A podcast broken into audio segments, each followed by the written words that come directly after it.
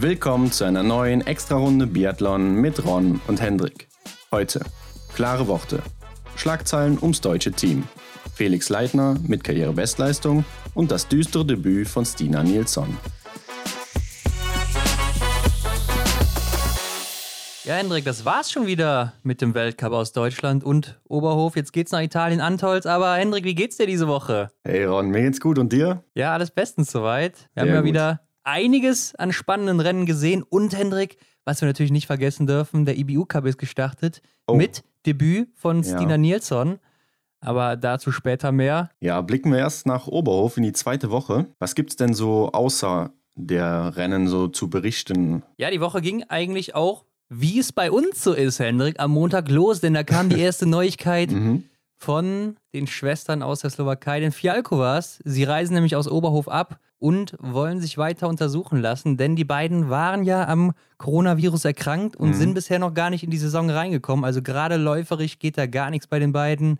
Paulina Fialkova ja vielleicht eine der schnellsten Läuferinnen eigentlich im Feld. Ja, Tummelt sich im Moment so um Platz 70 bis 80 in den Sprintrennen herum. Also das ist, glaube ich, nicht ihr Anspruch, ne? nee, da scheint noch irgendwas hinterher zu hängen.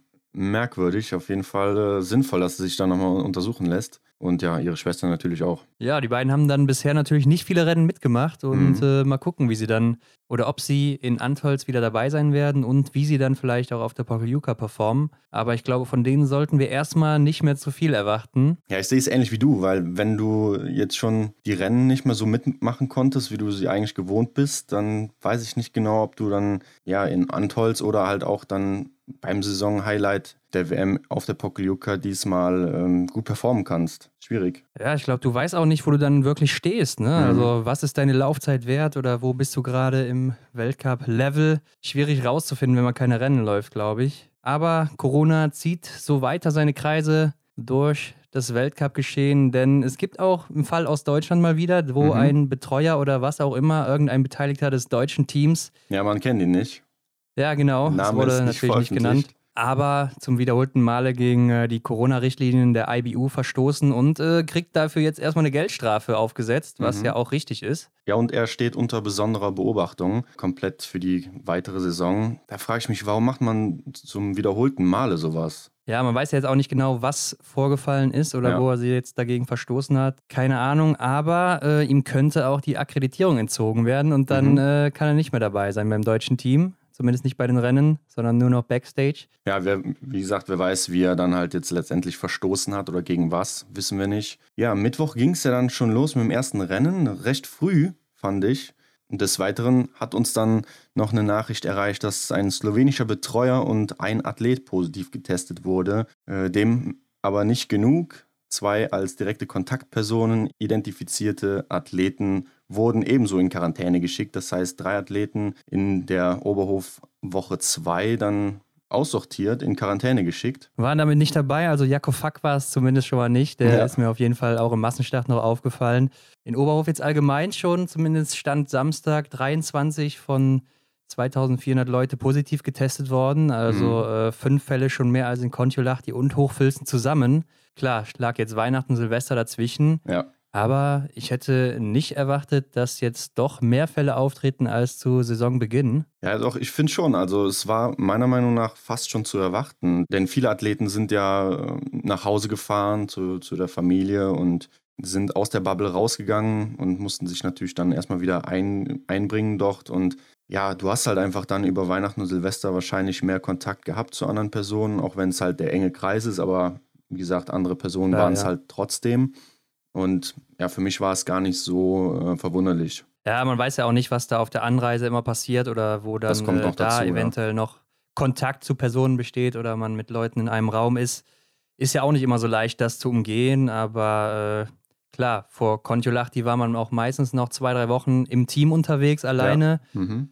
Das hat sich dann vielleicht auch wieder so ausgewirkt, dass dann zum Weltcup-Start nicht so viele Leute mehr positiv waren, die vielleicht vorher positiv waren, es aber gar nicht gemerkt hatten. Mhm. Ja. Ja, das kann ja auch vorkommen.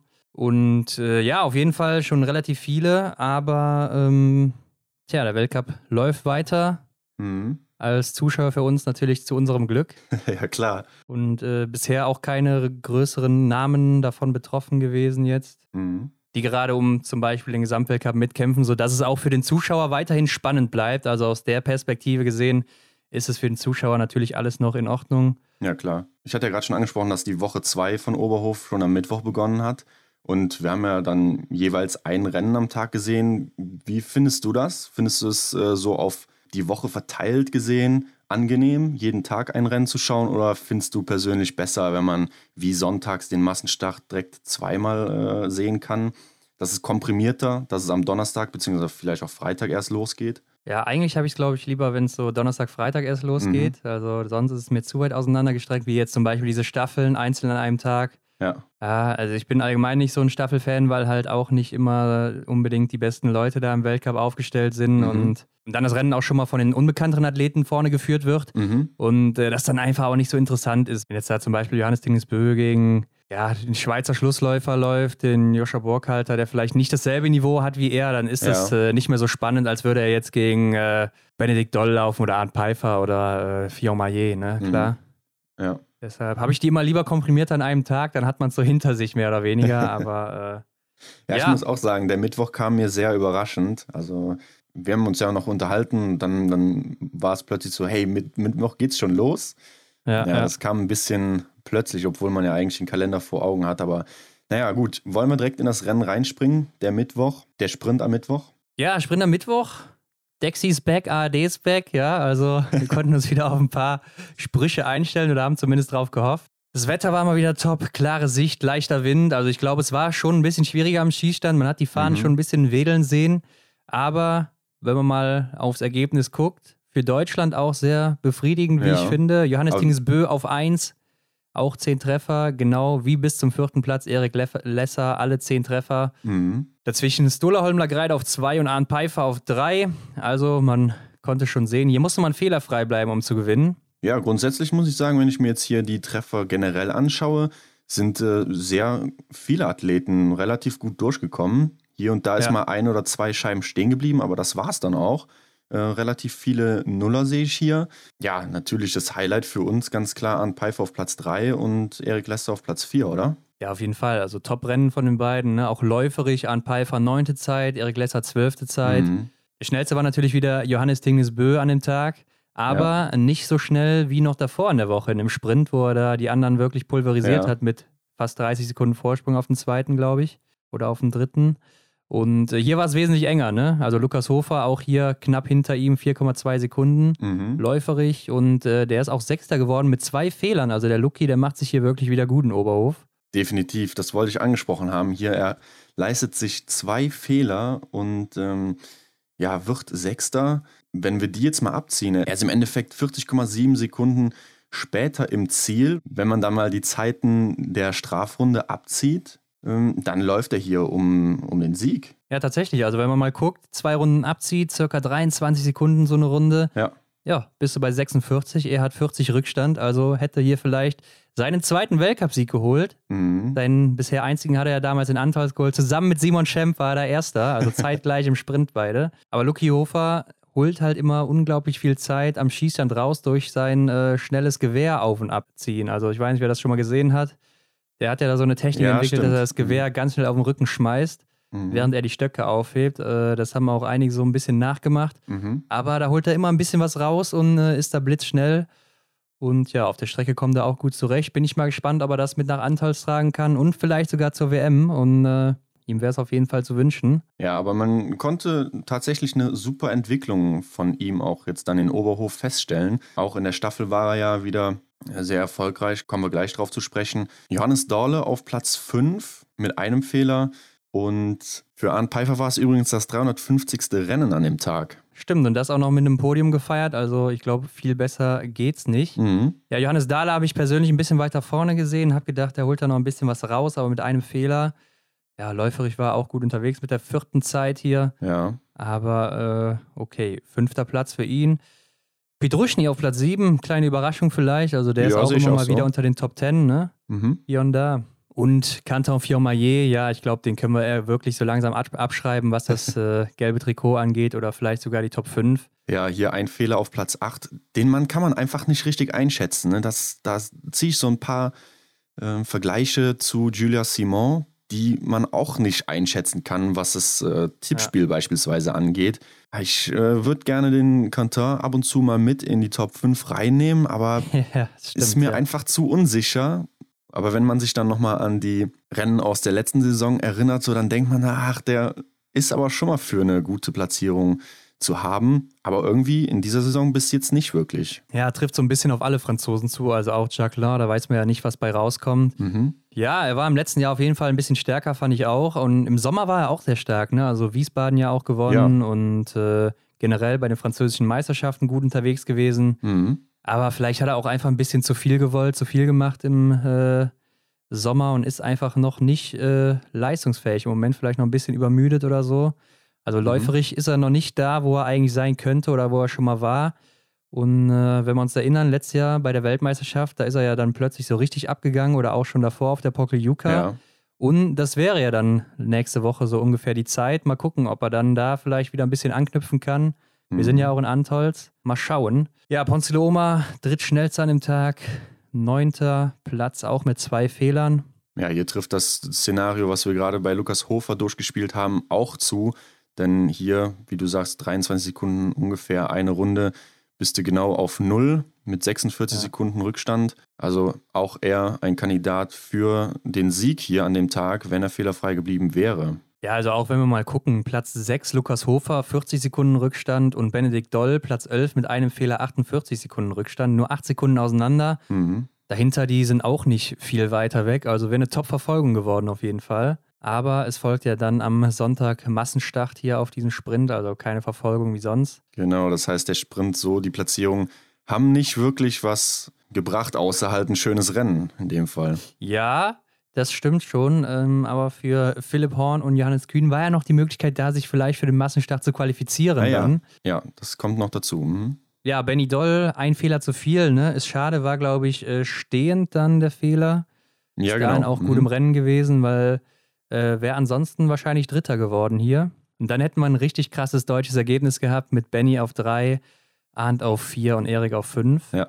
Ja, Taibö, auch ein Fehler, nur 13. für seine Verhältnisse, läuferig auch nur 11. Also da war der Tank ein bisschen leer bei ihm, kann man sagen. Ja. Genauso wie bei Sebastian Samuelsson, der mit äh, 10 Treffern 19. Mhm. nee, 18. wird. 18. ja, genau.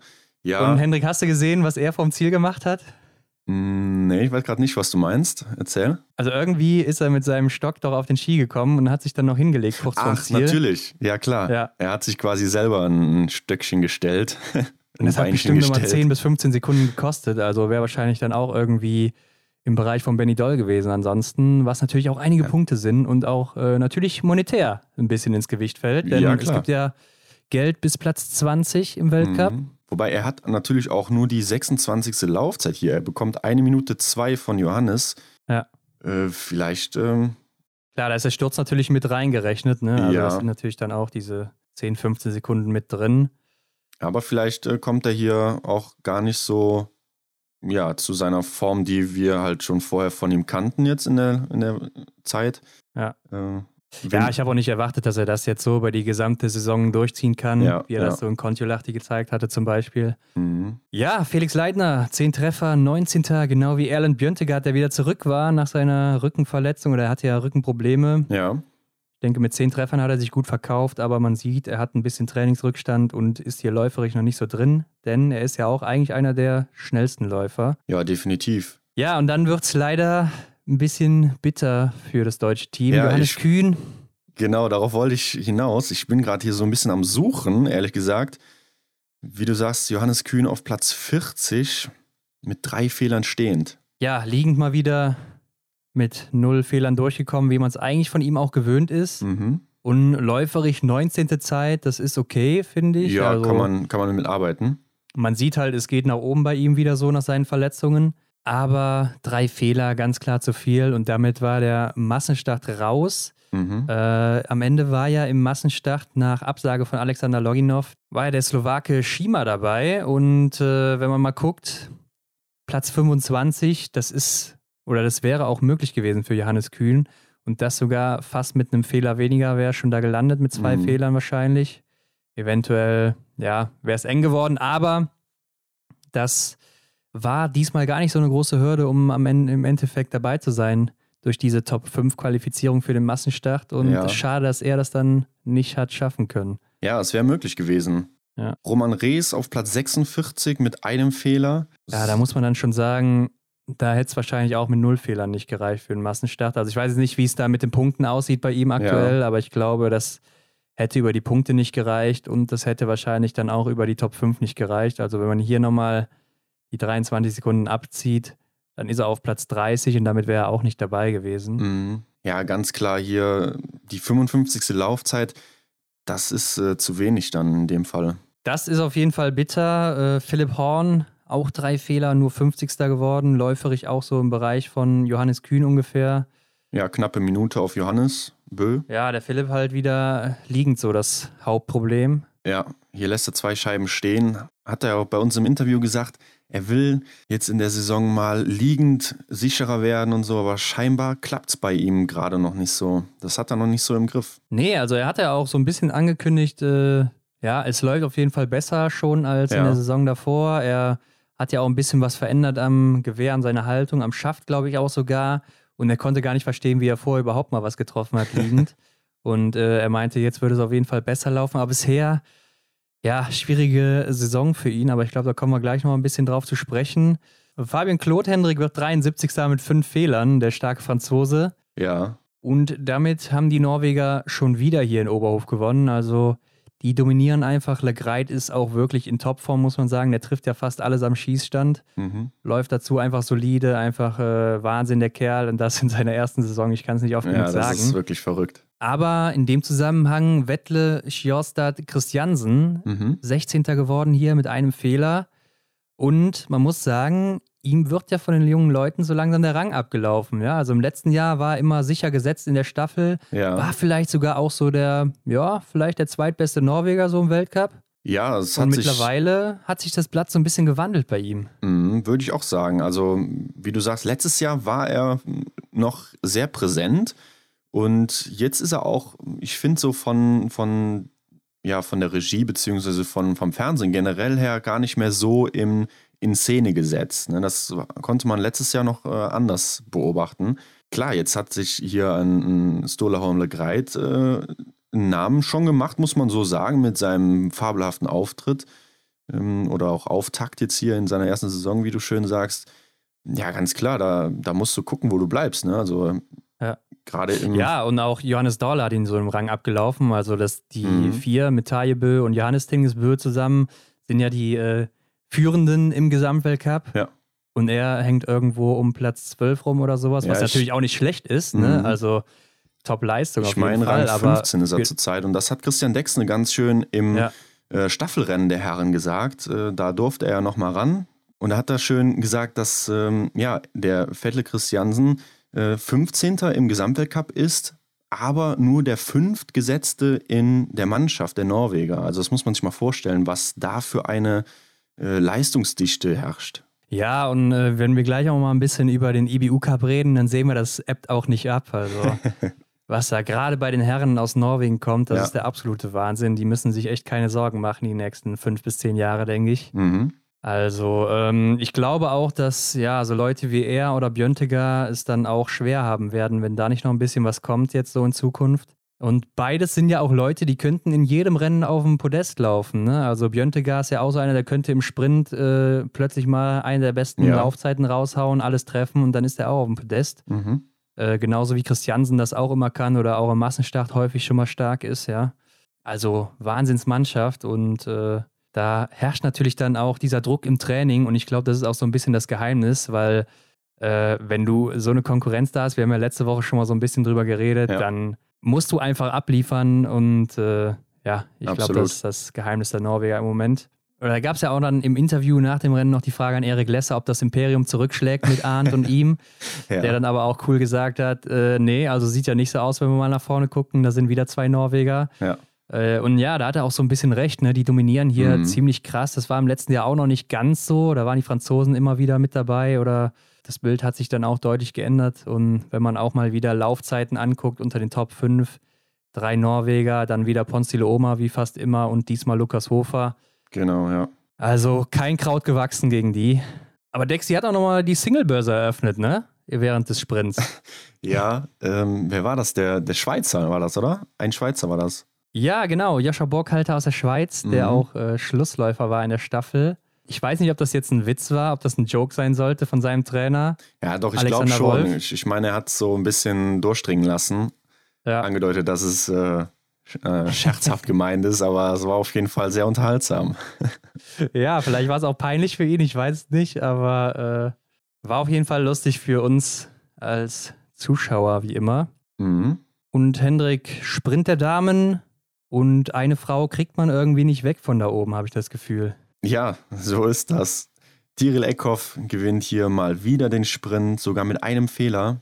Ähm, auf Platz 2 Dorothea Vira, die meldet sich so ein bisschen zurück fehlerfrei geblieben und dann kann man auch schon sagen, die Frau kriegt man den Oberhof auf jeden Fall nicht von dem Fleck. Lisa Theresa Hauser erneut Platz 3 nach letzter Woche zweifachem dritten Platz. Hier nochmal erneut der dritte Platz, auch mit null Fehlern. Wie ich finde, sehr überraschend, dass sie da die Konstanz so hochhalten kann. Ja, auch, dass sie läuferig einfach so stark geworden ist. Also gefällt mir richtig gut und ist ja auch super sympathisch. Wir hatten sie ja auch schon bei uns im Interview. Ja. Die Lisa, also hat einen Riesensprung gemacht. Achte Laufzeit auch hier, ja, schnellste Tiril Eckhoff kurz vor Denis Hermann mit 2,8 Sekunden. Mhm. Aber Lisa Theresa Hauser war auch nach dem zweiten Schießen hinter Justine Bresas und da wissen wir eigentlich auch, Justine Bresas ist eine der schnellsten Läuferinnen mhm. und trotzdem hat sie die noch stehen lassen und äh, auf den vierten Rang geschubst sozusagen. Äh, war auch, glaube ich, an dem Tag nicht so gut drauf, obwohl, wenn man mal guckt, sind die läuferisch gleich gewesen, aber da hat die Lisa dann auch wieder einiges am Schießstand rausgeholt. Ja. Aber Tyrell Eckhoff gewinnt hier sogar mit einem Fehler und die Frau, ja, ist aktuell ziemlich krass drauf, zumindest in den Einzelrennen, also Definitiv. in den Staffeln läuft es ja gar nicht. Ja. Ja, ist wirklich verrückt. Also, das muss man nochmal so sagen. Sie hat auf jeden Fall äh, Chancen auf den Sieg, auch wenn sie hier Fehler, äh, nicht fehlerfrei bleibt. Ja. Und das hat sie hier an dem Tag natürlich mal wieder bewiesen. Aber auch Dorothea Viera hat mich sehr beeindruckt. Ich meine, sie war nach dem vierten Schießen noch Erste, knapp vor Tyrell Eckhoff. Mhm. Da wusste man schon, ja, wird sie wahrscheinlich nicht halten können. Aber ich finde sie jetzt dann doch sehr stark gemacht noch auf der letzten Runde. Also äh, hat da nochmal alle Körner mobilisieren können. Ja, aber 13. Gut. Laufzeit insgesamt ist okay, denke ich, für ihre Verhältnisse. Aber mhm äh, wieder auf dem Podest und ja, da weiß man auch im Moment nicht so wirklich, was man erwarten kann bei ihr. Ja. Aber hier war natürlich Grundlage das fehlerfreie Schießen. Ich meine auch, dass es, äh, ich meine, das hat sie sogar gesagt, dass es recht lange her ist, dass sie zehn Treffer in einem Sprint gesetzt hat. Ja, das wird wahrscheinlich auch in der letzten Saison dann irgendwann gewesen sein. Ja. Ich denke mal, vielleicht sogar da, wo sie gewonnen hatte, in Filzen. Bin mir aber nicht mehr ganz sicher, ob sie da mhm. getroffen hatte. Ähm, ja, auf jeden Fall kann sie damit natürlich keine Punkte gut machen auf Tirol Eckhoff, aber auf Martha Olsby-Reuseland, die ja nur Achte geworden ist mit zwei Fehlern. Martha Olsby-Reuseland hat jedoch die drittbeste Laufzeit, kriegt ungefähr sieben Sekunden von Teamkollegin Eckhoff. Die hat wohl auch die beste letzte Runde dann hier. Also da ja. ist die sieben Sekunden vor Tirol Eckhoff auf der letzten Runde. Zehn Sekunden vor Denise Herrmann, die die drittschnellste letzte Runde hatte. Also Marte Olsby-Reuseland äh, lässt ein paar Federn am Schießstand im mhm. Moment. Das fällt auch jetzt in der ersten Woche schon auf. Mal abgesehen jetzt vom Verfolger. Ja, auch von ihr erwarte ich eigentlich mehr. Ich weiß nicht, ob das einfach nur an dem Zauber des gelben Trikots liegt, ähm, dass man einfach mehr von dieser Person erwartet. Aber irgendwie, ähm, ja, gefällt mir das nicht so, dass anders wie bei den Herren das gelbe Trikot jetzt irgendwie, ja, sich erstmal äh, außerhalb der Top 5 befindet. Ja, ich meine, achter Platz ist natürlich immer noch top. Kann man also, müssen wir, glaube ich, nicht lange drüber reden, ist ein super Ergebnis. Mhm. Aber klar, man erwartet natürlich von der Frau im gelben Trikot eigentlich immer, dass sie in den Top 5 ist und im Tippspiel wird man sie wahrscheinlich auch immer irgendwie in den Top 5 haben. Also das geht wahrscheinlich den meisten so. Ja. Äh, genauso wie man Johannes Tingesbö im Tippspiel wahrscheinlich fast immer auf 1 hat wenn er jetzt nicht mal gerade einen desaströsen Sprint hatte und dann für die Verfolgung dann äh, eine schlechte Ausgangsposition. Aber ich glaube, das haben die meisten immer. Ja. Aber Hanna Oeberg, die ja auch so noch das gelbe Trikot jagt, ist vor Marte Olsby-Reuseland einen Platz mit einem Fehler. Mhm. War letzte Woche noch Zweite im Sprint, aber ist auch läuferig, ja, ich glaube, ein bisschen platt im Moment. Ja, so macht sie den Eindruck. Also sie ist dann hier auch auf Rang 14, was die Laufzeit betrifft. Ihre Schwester hält noch so ein bisschen die schwedische Flagge hoch, ne, mit dem zehnten ja. Rang, was die Laufzeit betrifft. Ähm, Obwohl da auch nur drei Sekunden zwischen sind, also da tut sich ja. nicht viel. Aber äh, vielleicht weiß ich ja nicht, wie Johannes Lukas die beiden eingetaktet hat, dass sie mhm. jetzt eher so Richtung WM schielen und vielleicht ja. das gelbe Trikot nur noch so im Hinterkopf ist. Ich habe auch irgendwie sowas im Kopf, dass man gehört hätte, dass die ein bisschen Gas rausgenommen haben, auf jeden Fall bei der Elvira Öberg. Elvira, ja. Ne, dass, ja. dass sie. Ähm, ja, damit sie dann eben äh, auf lange Sicht mehr Kräfte mobilisieren kann, dann eben mit Hinsicht auf WM, weil sie wird ja. natürlich keine Chance haben, äh, mehr ums gelbe Trikot zu kämpfen. Mhm. Aber äh, eine Medaille bei der WM mit einer guten Laufzeit im Sprint, das ist auf jeden Fall möglich. Oder auch in einem anderen Rennen, wenn sie gut trifft. Ja. Also äh, ist ihr auf jeden Fall zuzutrauen, gar keine Frage. Ron, die beste Deutsche an dem Tag haben wir übersprungen auf Platz 6, Franziska Preuß mit einem Fehler und der neunten Laufzeit. Ja, meldet sich läuferig zurück. Also mhm. war ja in der ersten Woche, hatte sie ein paar Probleme in Oberhofen mit dem Bergsteig, aber ja. äh, es geht wieder aufwärts bei Franzi und äh, hat mich persönlich auch sehr gefreut.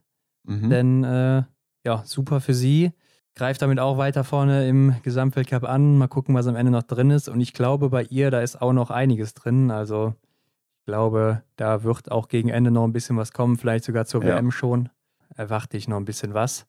Julia Schweiger, Platz 9 mit 10 Treffern, also Top-Ergebnis für Österreich damit, mit Lisa Theresa ja. Hauser auf 3 und sie eben auf dem 9. Rang. Ja, und Maketa Davidova ist so die Einzelkämpferin aus Tschechien, Hendrik läuferig die viertbeste gewesen. Also das finde ich immer Wahnsinn, wie die sich da irgendwie als Tschechin noch so ja, durchknüppelt, ja, wie sie mhm. da wirklich auch läuferig immer oben mit dabei ist. Am Schießstand hier und da immer mal einen zu viel hat leider, aber äh, ja, Top-Athletin, wie ich finde, und ist ja auch noch sehr jung. Also ich glaube auch aufgrund ihrer läuferischen Stärke hat sie da auch ähm, im kommenden, in den kommenden Rennen auf jeden Fall mal die Chance nach oben zu laufen. Sie hat ja auch in Antols vorletzte Saison mal den Sprint gewonnen. Mhm. Und äh, ja gut, jetzt haben wir diesmal ein Einzel da und auch wieder einen Massenstart. Bin ich mal gespannt, äh, wie es da aussieht für sie. Aber ich glaube, im Einzel, da war sie auch hier und da schon mal bis zum letzten Schießen zumindest oben mit dabei. Mhm. Dinara Alimbeka war Platz 12. Janina Hettich dann mit 10 Treffern auf Platz 13.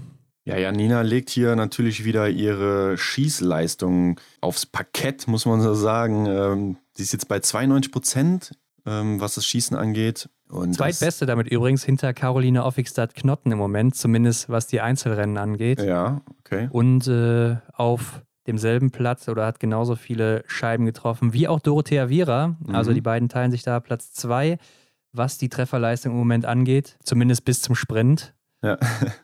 Auf sie kann man doch wirklich zählen, was das Schießen angeht. Also ja, Schießen auf jeden Fall, Hendrik, aber läuferig ist da äh, einiges zu tun. Ähm, auch hier, ja, 32. Zeit. Ich glaube, es geht ein bisschen bergauf bei ihr, aber im Großen und Ganzen ist das natürlich das große Problem. Mhm.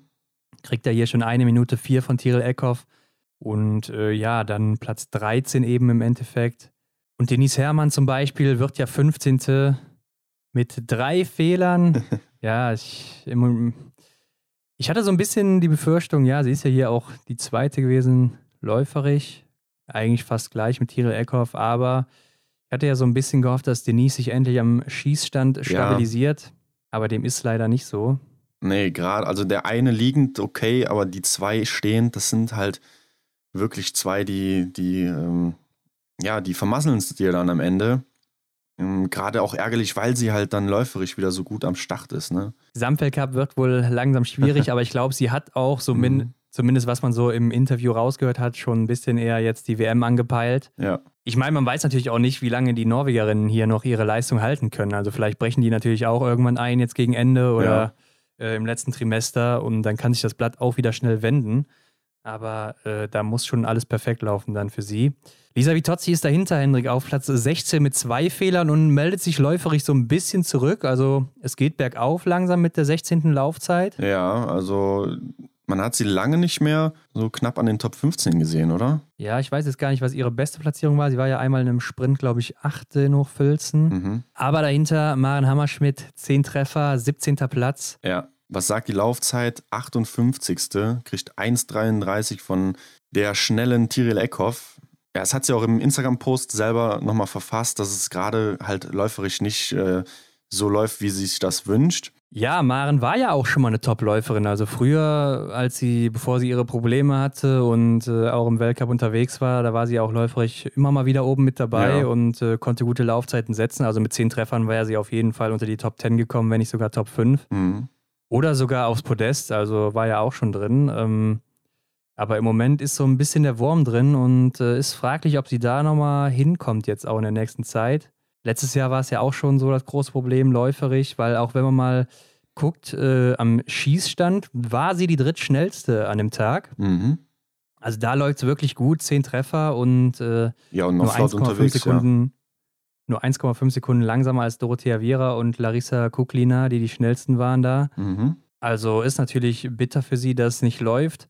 Aber mit dem 17. Platz war sie dann trotzdem für den Massenstart qualifiziert wo sie ja sonst auch nicht reingekommen wäre. Mhm, genau, über die fünf Besten. Und das wäre ja dann sowas, wo man sich vielleicht auch nochmal orientieren könnte an den anderen, wo man dann ein bisschen mitlaufen kann. Vielleicht, ja, also klar, es wird natürlich hier ganz klar physische Einschränkungen geben und das ja. wird nicht nur einfach so sein, dass sie da nicht weiß, wie sie zu laufen hat auf der Strecke, sondern da wird schon an irgendwas mangeln. Aber ähm, ich denke, es ist trotzdem gut, wenn man im Massenstart immer mal so mitlaufen kann und gucken kann, wo bewegen die anderen sich und wie mhm. bewegen die sich wo auf der Strecke. Und äh, ja, ich denke, das ist nicht verkehrt. Aber Hendrik, Platz 21, Svetlana Mironova mit zwei Fehlern, die noch so stark war in der letzten Woche. Ja. Hatte ich sogar in meiner Top 5, Wirklich? ja, weil ich dachte, das geht so weiter. Okay, nee, ich nicht.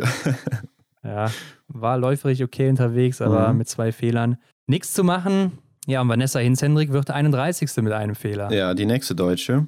Läuferisch, Platz 35, 1,10 zurück. Ja, okay, ist eigentlich selbes Thema wie jede Woche. Ja, im Moment läuft es auch nicht und ob das noch was wird bis zur WM, lassen wir mal so stehen. Ja, vielleicht äh, haut sie ja mal einen raus. Also ja, wie letztes Jahr in Antolz. Genau, ne, wo sie dann, bei der äh, WM. Aber da hatte sie auch vorher dann schon mal gute Verfolger in Hochfilzen oder auch in Ruppolding, wo sie ja. nach vorne gelaufen ist. Und bisher, ja, war in dieser Saison ja wirklich wenig Gutes dabei bei ihr. Und verbleibende Deutsche Anna Weidel auf Platz 80 auch drei Fehler, zwei liegend, einstehend und 79. Laufzeit. Also auch mit zehn Treffern ist da aktuell nicht viel zu holen bei ihr. Und ich will noch eine Kandidatin ansprechen, die haben wir eben schon mal angesprochen. Julia Simon, Platz 59 mit fünf Fehlern, vier alleine im liegenden Anschlag. Und da trifft ja. wieder, da kommt wieder dieses Phänomen auf von Julia Simon. Also mit ihr muss man rechnen, aber es kann auch sein, dass es Tage gibt, so wie dieser Sprint hier, äh, wo sie einfach komplett daneben liegt. Ja, aber auch läuferig, ne? Da ist ja auch an einem Tag, da ist sie echt vorne mit dabei und am anderen Tag ist sie ganz, ganz weit hinten. Also da stimmt auch irgendwie was nicht und mhm. spiegelt auch so ein bisschen das Bild der Franzosen oder Französinnen wieder, obwohl Anna Chevalier Boucher sich ja ziemlich gut vorne drin hält. Also die ist ja auch konstant eigentlich in den ja, Top Ten zu finden. Ja aber für den Rest trifft das so ein bisschen zu. Aber Hendrik, wen wir auch noch ansprechen müssen, Ingrid Landmark-Tandrevold, die ja, ja, auch ganz gut im Rennen lag bis zum zweiten Schießen. Mhm. Sie war ja auch nur 30 Sekunden vor Tiril Eckhoff gestartet und ist dann wohl auf der letzten Runde blau gegangen, beziehungsweise der Kreislauf ein bisschen versagt, eingebrochen ja. und hat das Rennen nicht mehr beenden können. Und letzte Woche auch schon im Sprint nicht in den Top 60 gewesen, also nicht in der Verfolgung dabei, mhm. keine Punkte in zwei Wochen. Und äh, ich glaube, sie hat sich das auch ein bisschen anders vorgestellt. Ja, ja, ich konnte es gar nicht so richtig ähm, einschätzen, was da passiert ist. Ne? Sie geht ja äh, mit Tiril Eckhoff zusammen in die Runde nach dem stehenden Anschlag. Ja. Und ähm, ja, dann hat man sie auf einmal nochmal da liegen sehen mit Betreuern, kurz Sah auch schon sehr brutal aus. Ne? Ja, also da dachte also man, man erst hey, auch so was, schlimmer, das, schlimmer Sturz oder sowas. Also. Das, ja, das sah jetzt nicht so aus, als, oder ich fand, das sah nicht so aus, als hätte sie, wäre sie irgendwie gestolpert und, und auf den Knien oder so, sondern dass sie wirklich so, ja, eine Art bewusstlos oder so äh, ja. da, da auf dem Rücken lag. Ne? Also das sah, sah schon kriminell aus. Ja, und äh, Tyrell Eckhoff wohl noch an ihr vorbeigelaufen dann natürlich, mhm. weil sie ja eben hinter ihr gestartet war. Ja.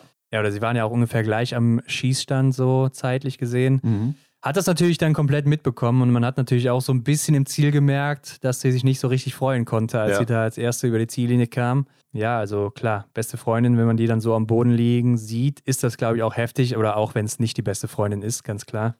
Ja, ich meine, das hat sie auch noch im Interview erwähnt, ne, dass sie dann ja, nicht wusste, genau. was da mit ihrer besten Freundin ist.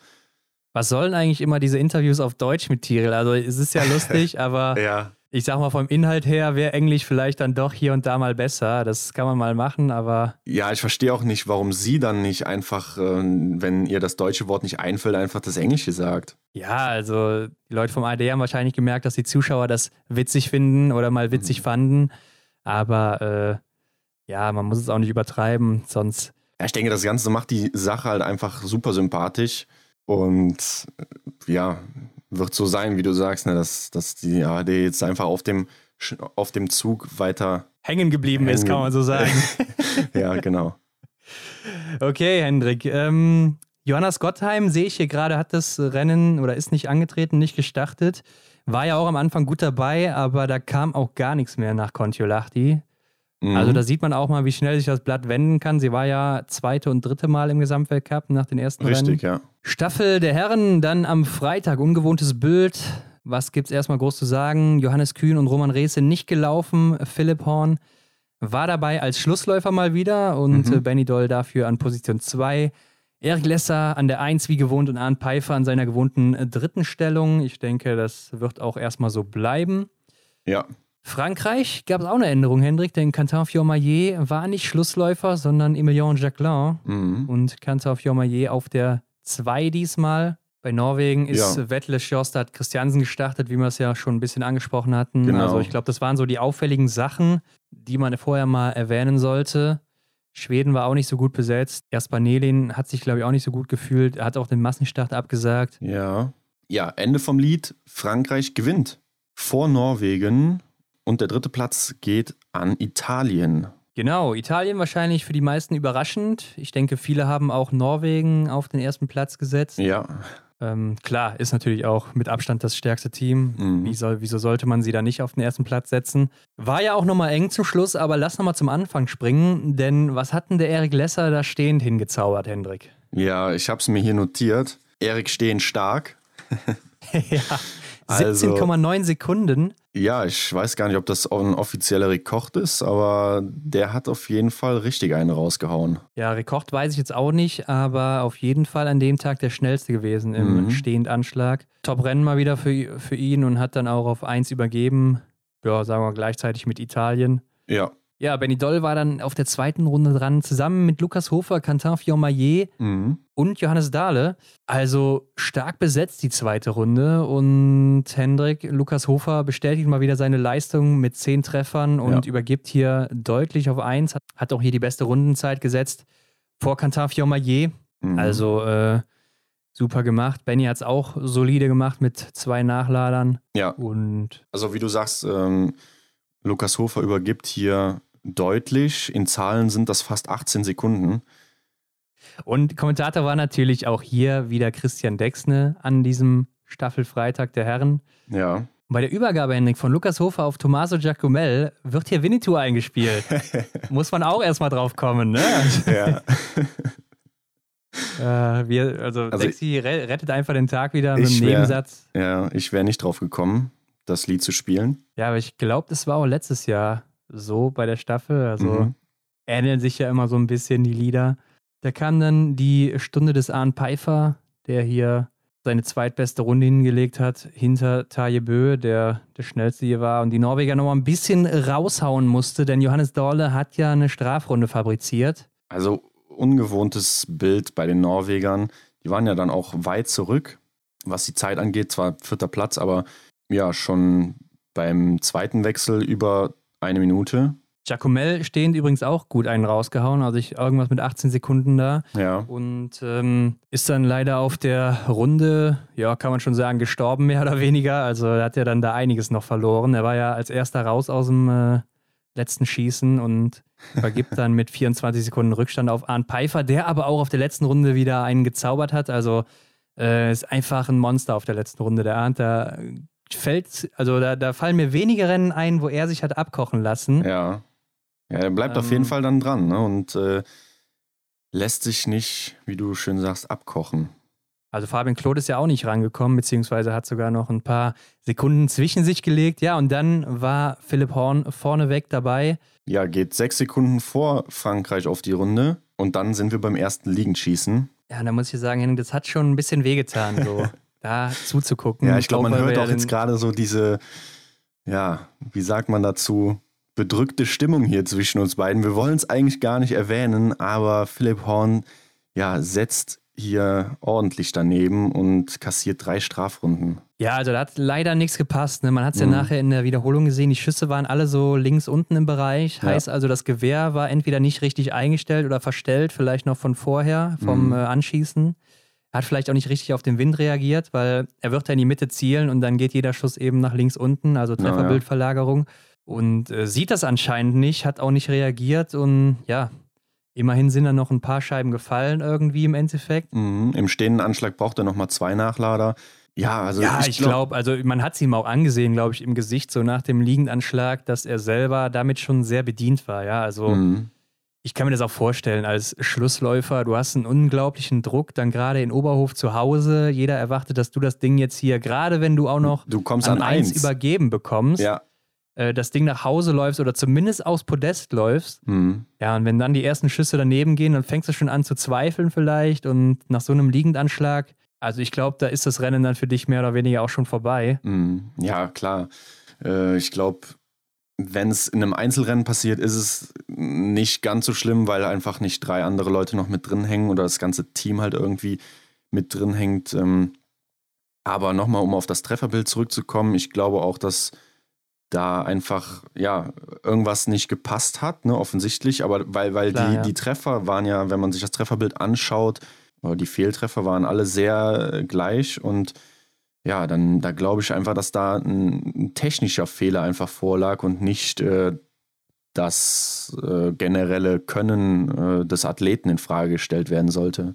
Nein, ganz klar. wobei, aber wobei natürlich auch äh, vielleicht hat eventuell ja auch einer, vielleicht hat ja auch einer vor dem Start nochmal an Philips äh, die Opta gedreht, also an dem Rädchen. Ja, du, du wirst lachen du lachst hat. jetzt, aber ich habe diesen Gedanken gehabt, was ist denn, Ja. wenn, oder man müsste jetzt mal einen Fachmann fragen, aber wie ist es denn, oder wie empfindlich sind diese Rädchen, an denen die drehen, um die Visierlinie einzustellen?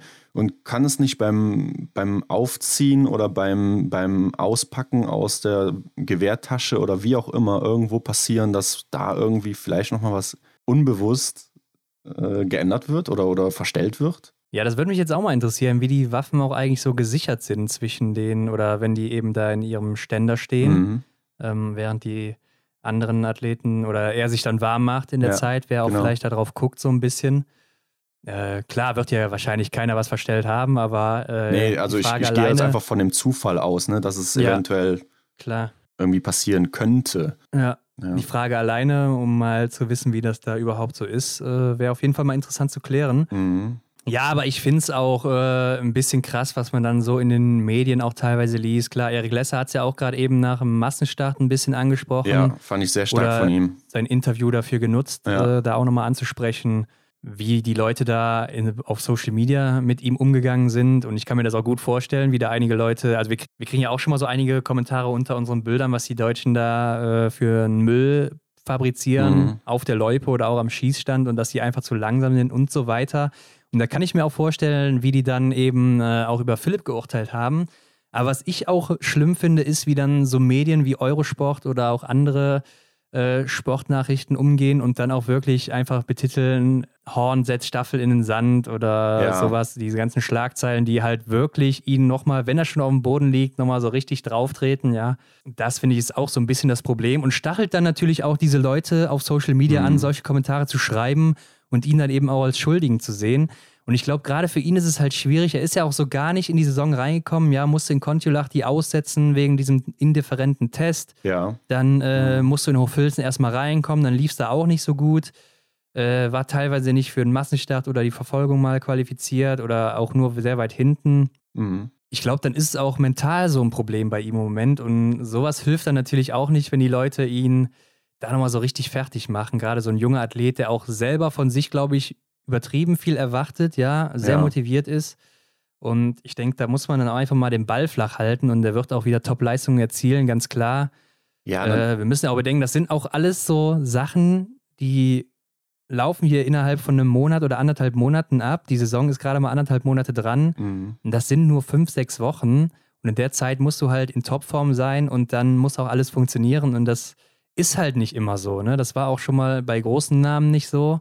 Und auch große Namen haben schon Staffeln in den Sand gesetzt, sei es Martin Foucault. Ja. Da muss man nur mal an Östersund 2019 denken oder auch an Pfeiffer oder auch Erik Lesser oder äh, Johannes Dingesbö auch schon. Also mhm. die äh, waren da alle nie von ausgenommen. Ne? Ja gut, jetzt muss man natürlich auch sagen, die Zeitungen, alle Leute, die schreiben, machen natürlich auch nur ihren Job und wollen möglichst viele Klicks auf Beiträge oder Zeitungen ja, verkaufen. Ja klar, aber das ist das Problem, so, ja. Ne? Und ja, dann äh, glaube ich auch, dass, dass es dazu führt, dass das Leute animiert, dann auch negative Kommentare zu schreiben. Grundsätzlich bin ich da einer Meinung mit dir. Und das sind aber auch meistens dann wahrscheinlich die Leute, die dann nächstes Jahr, vielleicht nicht in dieser Saison, aber in der darauf folgenden Saison oder wann auch immer, wenn dann Philipp Horn als fest integrierter Schlussläufer der deutschen Staffel dann irgendwie ja, ja. eine WM-Medaille holt oder so und, und äh, Deutschland äh, ja, wird Weltmeister mit der Staffel oder so, äh, die dann äh, den Philipp in den Himmel heben. Ne? Was natürlich cool ist, aber auf der anderen Seite sind es wahrscheinlich, wie gesagt, diese selben Leute dann. Ne? Ja. Ja, oder wie Erik Lesser auch gesagt hat, äh, wo er ihnen da in äh, Antolz letztes Jahr die WM-Medaille sicher gemacht hat mit äh, dem Rennen gegen Martin genau, Foucault. Genau, ja. Einfach mal ein paar Worte dazu und vielleicht mal ein bisschen drüber nachdenken auch so. Ja. Um die Staffel abzuschließen, habe ich noch einen Kommentar von Christian Dex, ne? Oder, ah, wollen, sehr gut. oder wollen wir das nachher noch in der Rubrik machen? Nee, nee, nee, das machen wir jetzt, denn es kann ja nur gut sein. Nach so einer neg negativen Stimmung gerade müssen wir die mal ein bisschen, ein bisschen aufhellen hier. Es ist die Schlussrunde in der Staffel, wo Johannes äh, den Emilien Jacquelin ins Auge nimmt, ne, auf Platz 2 und äh, ja, Frankreich führt auf der Runde. Und dann bringt Christian Dexne den Kommentar äh, bezüglich Johannes Tinnis Bö. Ähm, wie so ein Vulkan wenn der ausgebrochen ist, kannst du auch nicht mit ihm verhandeln und er ist ausgebrochen.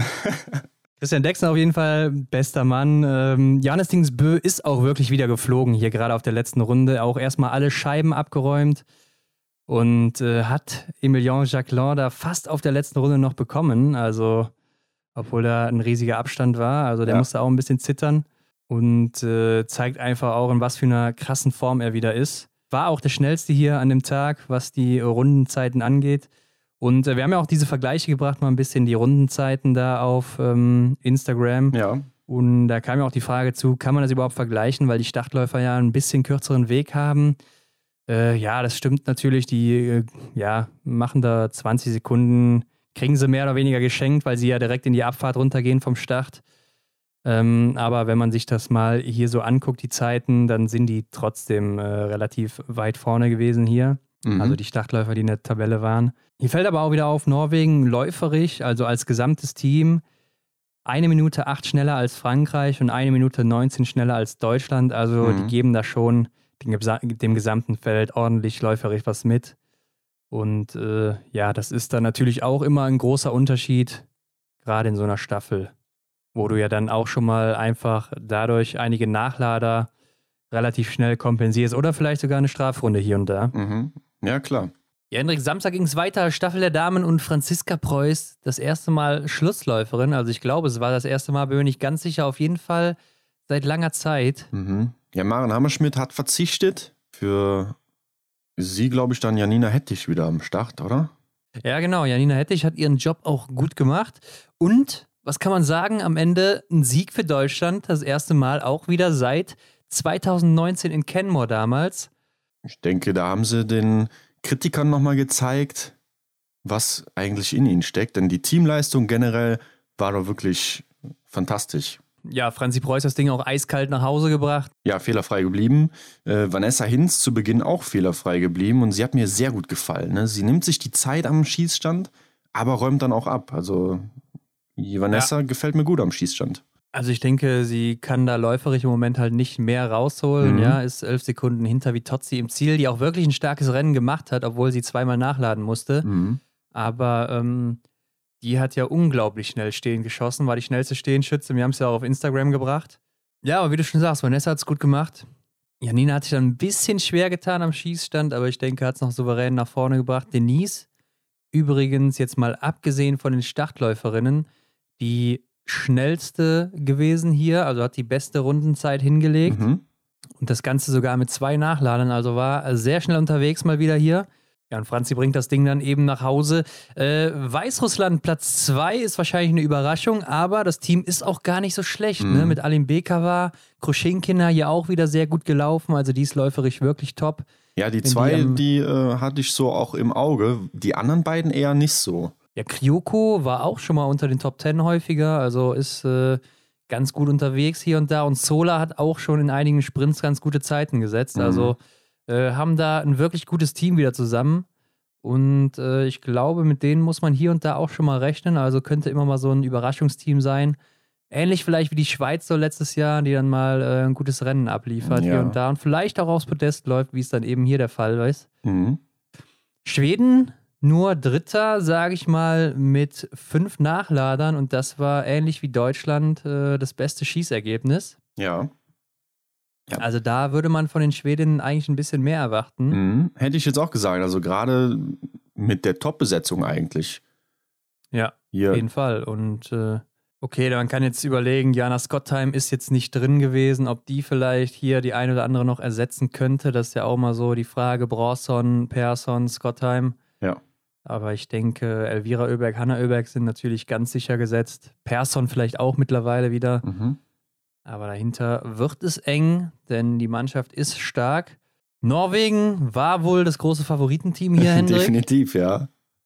Aber die haben es ja schon sehr früh rausgeschossen. Also Ingrid Landmark-Tandrevold, da lief es ja schon nicht, wie Oberhof äh, allgemein so nicht so gut für sie lief. Mhm, drei Nachlader gebraucht. Platz 9 mit 41 Sekunden Rückstand auf Vitozzi, das ist schon recht viel. Ja, Idalien hat es auch nicht unbedingt viel besser gemacht mit fünf Nachladern. Immerhin die Strafrunde vermieden, denn da musste ja dann Tyrell Eckhoff erstmal wieder kreiseln, zweimal sogar. Ja, versteht mal jemand diese Frau. Ne? In der Staffel leistet sie sich immer wieder, also jetzt schon fast häufig, äh, diese Patzer und im Einzelrennen dominiert sie fast schon. Ne? Also ja, also bis hierhin ja auch jetzt in den letzten sechs Einzelrennen fünf gewonnen, einmal zweite. Ja, also, wie erklärt man sich dann die Staffel? Also, das ist verrückt. Also, ich kann mir auch gut vorstellen, dass äh, bei ihr nochmal so eine Phase kommen könnte, wie letztes Jahr in Antolz, wo sie dann auch so teilweise gar nichts mehr hinbekommt. Ja. Äh, ist halt immer möglich bei ihr, weil man weiß da wirklich nie, was am Schießstand passiert. ja, Martha aus Bireuseland hier in Oberhof auch nicht so gut geschossen, auch wieder drei Nachlader. Mhm. Konnte auch nicht mehr wirklich viel rausholen. Am Ende Platz sieben. Frankreich kann man vielleicht auch noch nennen, die auf Platz fünf gelandet sind mit zwei Strafrunden. Ja, die gingen auch auf die Kappe von Justine Brezas-Boucher. Ja, ist auch ähnlich wie Julia Simon eine, wo man nicht weiß, was man erwarten kann. Mhm. Ne, ist ja auch im Sprint hier fehlerfrei geblieben zum Beispiel. Da würde man wahrscheinlich auch sagen, sie läuft auf jeden Fall aus Podest, war dann an dem Tag läuferrecht nicht so gut. Und am ja. nächsten Tag oder zwei Tage später schießt sie dann wieder ordentlich daneben. Mhm. Ja, man sieht halt wirklich, die Staffel hat nochmal so seine eigenen Gesetze. Und die von dir angesprochene Schweiz, die ja in der letzten Saison äh, doch schon zu den Geheimfavoriten irgendwo gezählt hat, äh, platziert sich hier auf Rang 10 mit 10 Nachladern insgesamt und zwei Runden. Ja, da ist auch das ganze Team noch nicht so wirklich da, wo es sein könnte. Gerade mhm. Lena Hecki äh, macht eine schwierige Phase durch, da funktioniert irgendwie gar nichts. Ja, kassiert auch eine Runde. Ja, also schade da für sie, ähm, aber ich denke, die könnten auch nochmal zurückkommen mit der Zeit. Mhm. Aber Henrik, lass uns mal auf das Highlight der Woche eingehen, nämlich der Massenstart am Sonntag. Herren und Damen, zunächst die Herren. Ja, Bö vorne, aber nicht Johannes, sondern sein älterer Bruder Taje Bö äh, gewinnt hier mit einem Fehler und alles andere ist wahrscheinlich eine große Überraschung, oder? Ja, also auf dem Podest Dahinter Felix Leitner mit seinem allerersten Weltcup-Podest. Hat mich persönlich sehr gefreut, der Felix. Mhm. Ja, war unser erster Podcast-Gast hier. Ja, stimmt. Letztes Jahr. Mhm. Und Benny Vega, auch sehr sympathischer Kerl. Dritter geworden, auch nochmal auf dem Podest nach längerer Zeit wieder. Und ja. äh, hat mich persönlich für die beiden sehr gefreut. Beide fehlerfrei geblieben. Mhm. Und ja, dahinter Platz 4 Lukas Hofer, der seine starke Leistung bestätigt. Ja. Erneut zwei Fehler. Genau, läuferisch auch wieder top unterwegs hier, fünfte Laufzeit. Mhm. Aber mit zwei Fehlern auch wieder oben mit dabei. Und Simon Eder ein bisschen zurückgefallen, ne? war mit Vega vorne nach dem vierten Schießen, ist dann auf Platz fünf ins Ziel gekommen. Auch wieder alles getroffen, der Mann. Also schießen kann er. Ja, und das ganze Ergebnis ist so ein bisschen dem letzten Schießen geschuldet. Ne? Denn es hat hier mal wieder wirklich gepasst, der Sp oder der Spruch würde passen, dass das Rennen erst dann vorbei ist, wenn man die Ziellinie überquert hat. Ne? Und hier gerade beim letzten Schießen die Favoriten patzen alle, ja doch durchweg alle.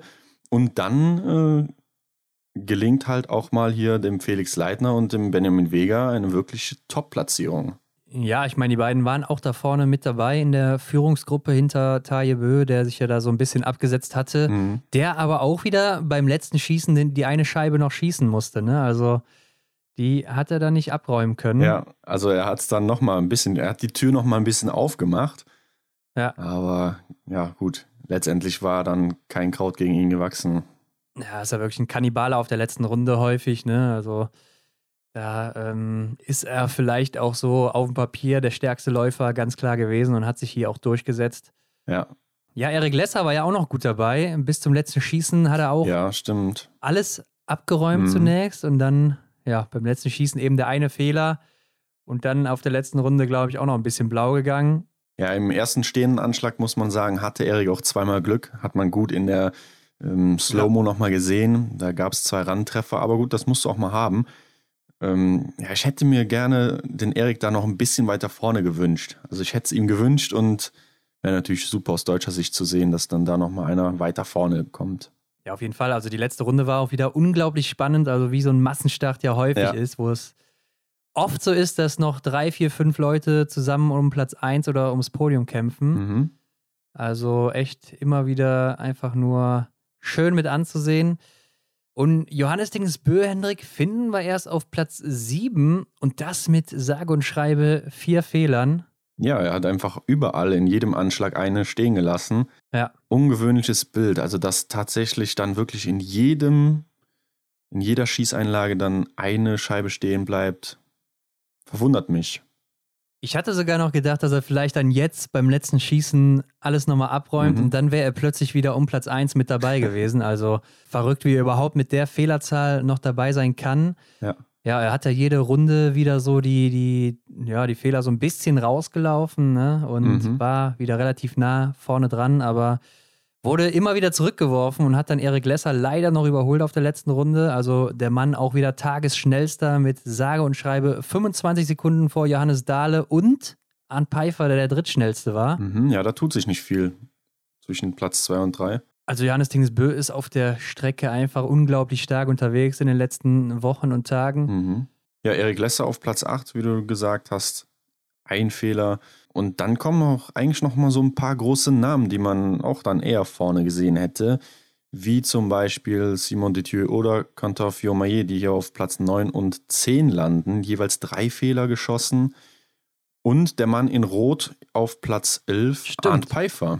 Ja, Arndt Pfeiffer das erste Mal in Rot unterwegs, ne, mhm. ne, nach seinem Massenstartsieg in Hochfilzen. Ähm, ja, waren einfach dann hier diesmal zu viele Fehler für den Arndt. Ist schade, da er läuferisch ja wirklich gut unterwegs war. Er hatte ja, ja auch beim ersten Schießen äh, eine Runde geschossen, ähnlich wie Johannes Dingesbö, und ist so ein bisschen mit ihm gelaufen mhm. und hat da die Zeit auch fast wieder rausgelaufen von dem Fehler. Ähm, hingegen hatten ja Benedikt Doll und Cantan Fiormaillet und Martin Ponzeleoma alle zusammen zwei Fehler, ja. waren auch zusammen unterwegs und sind da in der zweiten Runde nicht so wirklich rangekommen mehr an die Gruppe. Und ich glaube, das ist ein Fehler, wenn du da auch selbst mit so starken Läufern in der kleinen Gruppe nicht vorne rankommst und diese Strafrunde nicht schnellstmöglich wieder rauslaufen kannst. Ich glaube, Arndt hatte da auch einfach ein super Zugpferd mit dem Johannes und äh, gut, dass er sich das zugetraut hat, da mitzugehen. Ja.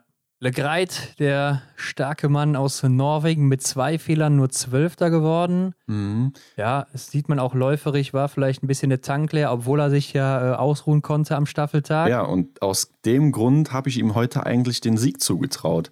Ah, okay. Nee, ich, ich hatte ihn auf Platz 2. Ich hatte ihn auf 1 und ich dachte, irgendwie muss das doch mal belohnt werden. Aber ja, gut, aber, dann patzt der Johannes, aber ja, die anderen halt auch. Ne? Aber ich muss mal sagen, bei dem Tippspiel wurden unglaublich wenig Punkte gemacht. Also mit ja. zwei oder vier Punkten warst du da schon richtig gut dabei. Ja. Ähm, ich selber habe, glaube ich, auch nur zwei gemacht. Ich glaube, sehr viele haben gar keine Punkte gemacht. Ja, ich habe noch gar nicht geguckt, aber ich glaube, nach dem letzten Schießen hatte ich so ungefähr null Punkte. ja. Also die meisten Leute haben Punkte bekommen mhm. für Taje Bö oder Lukas Hofer da. Ja. Ähm, ja, verrückt. Hendrik, wir müssen aber über einen Mann reden, Emilien Jacquelin Ja. Da war nämlich was ganz Kurioses los. Genau. Der Franzose führte doch sogar, ne? äh, lag in Führung. Nach dem zweiten Schießen war das schon, ja?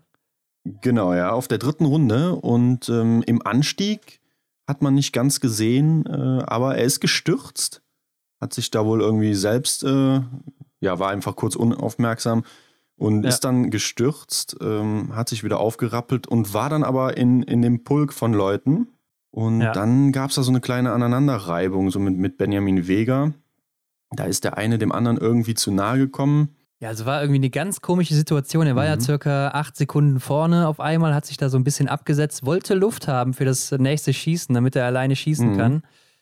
Und äh, auf einmal in der nächsten Kameraeinstellung war Taye Bö circa 5, 6 ja. Sekunden vor allen und er war hinten im Feld ähm, und hat nachher gesagt, er ist wohl in der Abfahrt, hat er nach hinten geguckt, um zu gucken, wo Taye ist mhm. und äh, ist dann in dieser Sekunde gestürzt ist dabei auch noch auf äh, das Gewehr gefallen, auf den Schaft, der dann gebrochen ist. Stimmt, das habe ich am Schießstand dann gesehen. Da hat er nochmal ein Ersatzgewehr gereicht bekommen. Ja, und jetzt geht die Diskussion los, was ist da genau passiert mit ihm und Benjamin Vega. Aus seiner Sicht ist Benjamin Vega irgendwie auf ihn getreten mhm. oder über seinen Stock oder Ski gefahren und äh, hat sich da nach seiner Aussage nicht richtig verhalten. Mhm. Aber ich würde mal sagen, wie Eric Lesser ihn ja danach auch angemacht hat und äh, mal zurechtgewiesen ja. hat, äh, würde ich eher mal sagen, dass er jetzt hier der ist, der sich da vielleicht ein bisschen fehlverhalten hat. Mhm. Denn er hat ja dann auch Benjamin Vega so ein bisschen. Ja, er hat auf ja, jeden Fall einen Kommentar abgelassen. Also, äh, man. Also er hat ihn auch so aggressiv angeguckt, mhm. von wegen, äh, was soll das jetzt hier oder was machst du? Oder ja. ich weiß es nicht. Keine Ahnung. Also, mhm. man konnte es nicht so richtig deuten, aber ähm, freundlich sah das nicht aus. Ja, aber umso äh, stärker dann von Erik dann da auch den Mund aufzumachen. Ne? Während der Belastung, du konzentrierst dich ja eigentlich schon wieder wahrscheinlich aufs nächste Schießen oder guckst erstmal, dass du mit deinem Puls vernünftig den Berg hochkommst. Ähm, und dass er sich dann da noch die Luft äh, aus, aus der Lunge nimmt, um dann da noch dem ja. Emilien ein paar Takte zu sagen. Also, das fand ich schon stark. Fand ich auch gut vom Erik, ne? der ja. so als erfahrener Athlet auch so ein bisschen hier so die Führungsrolle einnimmt, mal so ein bisschen der Sprecher ist, mhm. ist ja auch im Athletenkomitee. Ich glaube, da muss man sowas auch können. Ja. Und auch, auch, mal ein paar Takte sagen können. Und äh, er hat sowas gesagt wie It's not necessary to be the bad boy here, also ja. zu Emilien Jacquelin. Er soll sich mal vernünftig verhalten und äh, jetzt hier nicht den großen Macker machen, würde ich mal sagen. Mhm. So könnte man das deuten. Und äh, ja, was da letztendlich genau passiert ist, ist schade, dass es nicht auf Kamera war. Ja. Damit man es genau hätte sehen können. Aber ähm, der Franzose ist dann auch irgendwie zurückgefallen, musste dann mit einer Ersatzwaffe weiterschießen. Mhm. Immerhin noch äh, neun Scheiben abgeräumt von den zehn, die noch kamen damit. Also war wohl ganz gut eingestellt. Mhm. Aber er meinte, dass der Trageriemen wohl zu eng war, weil das war so eine Mannschaftswaffe, die einfach als Ersatz für alle gilt. Ja. Und er dann auch wieder nicht richtig Luft bekommen hätte die letzten zwei Runden. Ja, gut. Wer weiß, also, was dran ist, aber mit einem Fehler, 14. Äh, war auch läuferig dann nicht so gut unterwegs hier heute. Mit der ja. 22. Laufzeit auch nicht gut unterwegs für seine Verhältnisse. Mhm. Ja, gut, ob das Argument mit dem zu engen Trageriemen dann da jetzt äh, eine Entschuldigung ist, weiß ich nicht. Ja, Kann man sich so nicht. nicht vorstellen. Ne? Man sieht da schon mal, dass, dass die Gewehre relativ locker dann auch auf den Schultern hängen. Ja. Aber ja gut, wie soll man das jetzt einschätzen? Ne? Vielleicht hat er auch einfach nur irgendwelche Worte gebraucht, die er dann jetzt da sagen kann. Zur Verteidigung, genau. ja, auf jeden Fall unschöne Situation für ihn. Johannes Dahle, der starke Norweger, Platz 16, Hendrik mit vier Fehlern, direkt dahinter Benny Doll, auch vier Fehler auf Platz 17. Mhm. Beide läuferig gut unterwegs. Dahle zweitschnellster, Benny Doll siebtschnellster. Ja, der Benedikt, der schießt mir einfach zu viele Fehler er schießt zu viele Fehler und läuft dann vielleicht auch nicht so gut, wie er hätte laufen können oder vielleicht mal in der letzten Saison gelaufen ist. Ja. Ansonsten war auch kein deutscher Athlet mehr am Start, Hendrik. Mhm, das war's, ja. Drei Leute, das ist natürlich wenig für ein deutsches Team. Bei den Norwegern zum Beispiel sechs am Start. ja. Und dann zum Abschluss der Woche der Massenstart der Dame natürlich noch. Der darf nicht fehlen. Und wir haben es eben noch gesagt, Julia Simon, da weiß man nicht, was man erwarten kann. Ja, wir erinnern uns, ne? Ähm, zuvor überhaupt nicht in der Spur und dann jetzt hier am Sonntag haut sie hier einen raus mit drei Fehlern. Erste. Ja, also wirklich stark vor. Franzi Preuß, die auch wieder ein super starkes Rennen gemacht hat mit zwei Fehlern. Mhm. Zweite geworden. Ja, ärgerlich, dass es da für die Franzi nicht für den Sieg gereicht hat. Ne? Sie ist ja da in der letzten Runde an ihr vorbeigegangen. Da habe ich schon gedacht, der Drops ist gelutscht. Also sie sah auch fitter aus, muss ich sagen. Hat sie mir zumindest den Eindruck verschafft. Äh, ja gut, aber dann äh, hat die Französin nochmal den Turbo gezündet. Irgendwoher ja. kamen noch ein paar Körner und letztendlich, ja, für Franzi Also Gilles Simon sah ja schon so aus, als wäre sie da fertig ja, mit dem Rennen gedacht, und ja. äh, als würde sie jetzt gleich stehen bleiben. Aber irgendwie kam da noch was. Ähm, da gibt es ja auch immer diese Diskussion. Franzi war dann auf der letzten Runde oder auf der, auf der letzten Gerade vor dem Ziel, hat sie so ein bisschen das Tempo rausgenommen und da weiß ich nicht immer, ob das so mhm. clever ist, denn Jules Simon ist ja gerade noch so ins Ziel gekommen, würde ich sagen. Ja, die sah wirklich äh, abgeschlagen aus, als sie dann da. Also es kann ja wirklich sein, dass man auf den letzten 20 Metern oder so nochmal einbricht komplett und ja. Man selber ist vielleicht auch schon am Ende, aber hat vielleicht dann doch noch wesentlich mehr Körner und könnte dann noch auf den letzten hm. Metern vorbeiziehen. Klar weiß man jetzt nicht, ob Franzi auch, also wahrscheinlich war es so, dass sie auch komplett fertig war. Ja, aber ich hatte den Eindruck, dass die Französin schon deutlich am, am Limit war. So lag ja. sie ja dann nachher auch im Ziel, ja. direkt hinter der Ziellinie auf die Knie gefallen. Ja, ich glaube, das ist eine enorme Belastung und. Also ich weiß nicht, ob das halt ein Fehler mhm. ist, wenn man dann einfach so früh schon sagt, so 50 oder 100 Meter vor dem Ziel, ja komm, ich drehe mich nochmal um, da kommt keiner mehr, dann lasse ich jetzt mal hier langsam austrudeln, ich werde halt Zweiter. Ja, ich verstehe, was du meinst ja, wie gesagt, Aber man, man weiß ja nie, was, was in dem anderen so drin, drin ja, steckt. Ja. ja, gut, wir wissen jetzt halt auch nicht, was äh, in der Franzi halt vorging, gerade in dem ja. Moment. Äh, wie fit sie dann wirklich noch war oder wie viel Körner sie noch gehabt hätte, um die Französin nochmal unter Druck zu setzen. Aber ich finde auch dann, ja, das ist leichter gesagt als getan, dann da nochmal dran zu bleiben. Ne? Das würde auf jeden Fall äh, sinnig klingen. Ja, und Hanna Oeberg, Platz 3. Die Schwedin hat mir auch gut gefallen heute, hat den einen oder anderen Fehler zu viel geschossen, aber mhm. ist auch direkt beim ersten Liegenanschlag ja mit einem Fehler da ähm, rausgegangen und ist die Runde aber direkt wieder rausgelaufen. Also beim zweiten Schießen war sie ja schon vorne wieder ja. mit dabei. Also war, also die wollte so vorne mit dabei sein, das hat man schon gemerkt. Ne? Die wollte mhm. sich das Ding holen, glaube ich. Ja, auf Platz 4, Ingrid Landmark-Tandrevold sammelt dann in Oberhof doch noch ein paar Punkte mit zwei Fehlern. Ja, schließt so ein bisschen ihren Frieden damit, würde ich sagen. Ja, zehnte Laufzeit. Solides Rennen von ihr und Mona Brosson, Platz 5 für sie mit einem Fehler. Starkes Ergebnis, denke ich. Und äh, dahinter kommt dann auch schon Dorothea Viera mit zwei Fehlern, die nach dem vierten Schießen aber ja dritte war und auch sehr lange Zeit geführt hatte bis zum vierten Schießen. Ja, das stimmt. Sie ist ja bis zum letzten Schießen fehlerfrei geblieben und ich habe eigentlich gedacht, so dass es sie sich das nicht mehr nehmen lässt. Aber auch wieder wie bei den Herren, äh, das Rennen ist erst dann vorbei, wenn du über die Ziellinie bist. Letztendlich wird sie hier Sechste. Ja, schon bitter für sie, gerade auf der letzten Runde nochmal so stark zu verlieren.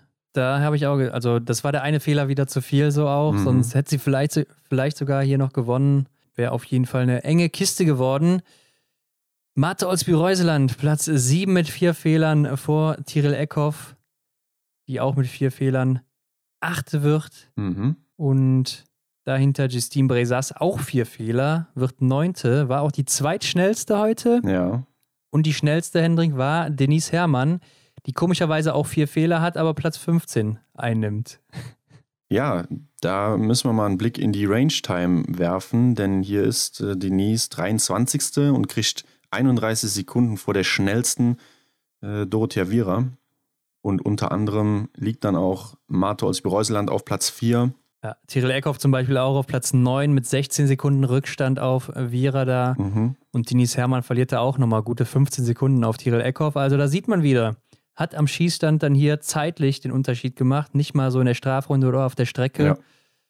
Da war Denise nämlich zum Beispiel 8 Sekunden schneller als Eckhoff und 10 oder 11 Sekunden schneller als Reuseland. Mhm. Lisa Vitozzi, Hendrik, Platz 17 mhm. mit auch vier Fehlern. Wen ich noch erwähnen möchte, ist mal wieder Lisa Theresa Hauser auf Platz 12 Stimmt. mit drei Fehlern.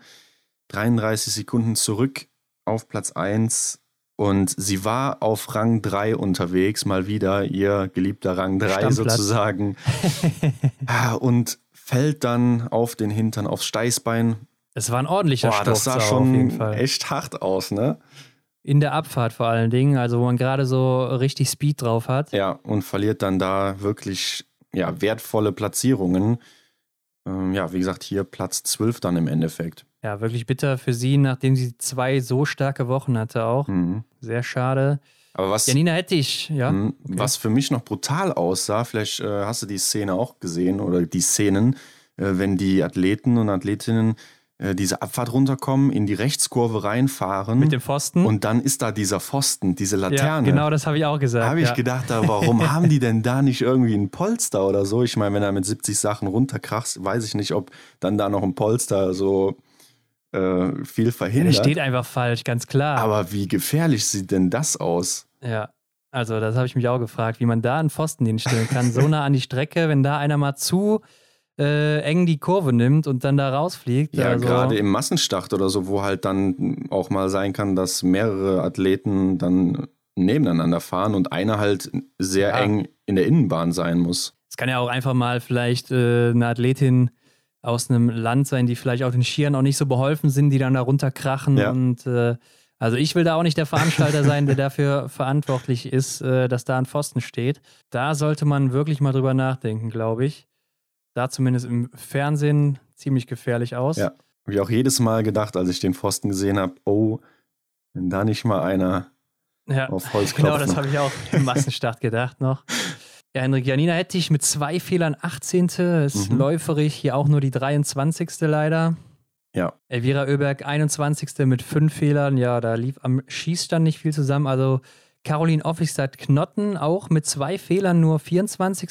Also Mhm. die hat auch stark abgebaut. Die soll auch angeblich äh, über Weihnachten zu viel trainiert haben. Ja. Hat auch hier nur die zweitschlechteste Laufzeit. Also war die zweitlangsamste Frau hier Mhm. hinter Anaïs Chevalier-Boucher.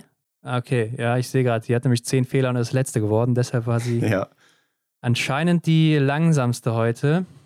Das hat mich gerade sehr gewundert, das zu sehen. Mhm. Ja, da lief irgendwie alles schief, denn äh, auch im zweiten liegenden Anschlag trifft sie hier keine Scheibe. Ja, da hat wahrscheinlich auch irgendwas nicht gestimmt. Ähm, Maren Hammerschmidt auf Platz 29 mit vier Fehlern, 28. Laufzeit. ja, drei, drittlangsamste Frau hier leider. Mhm.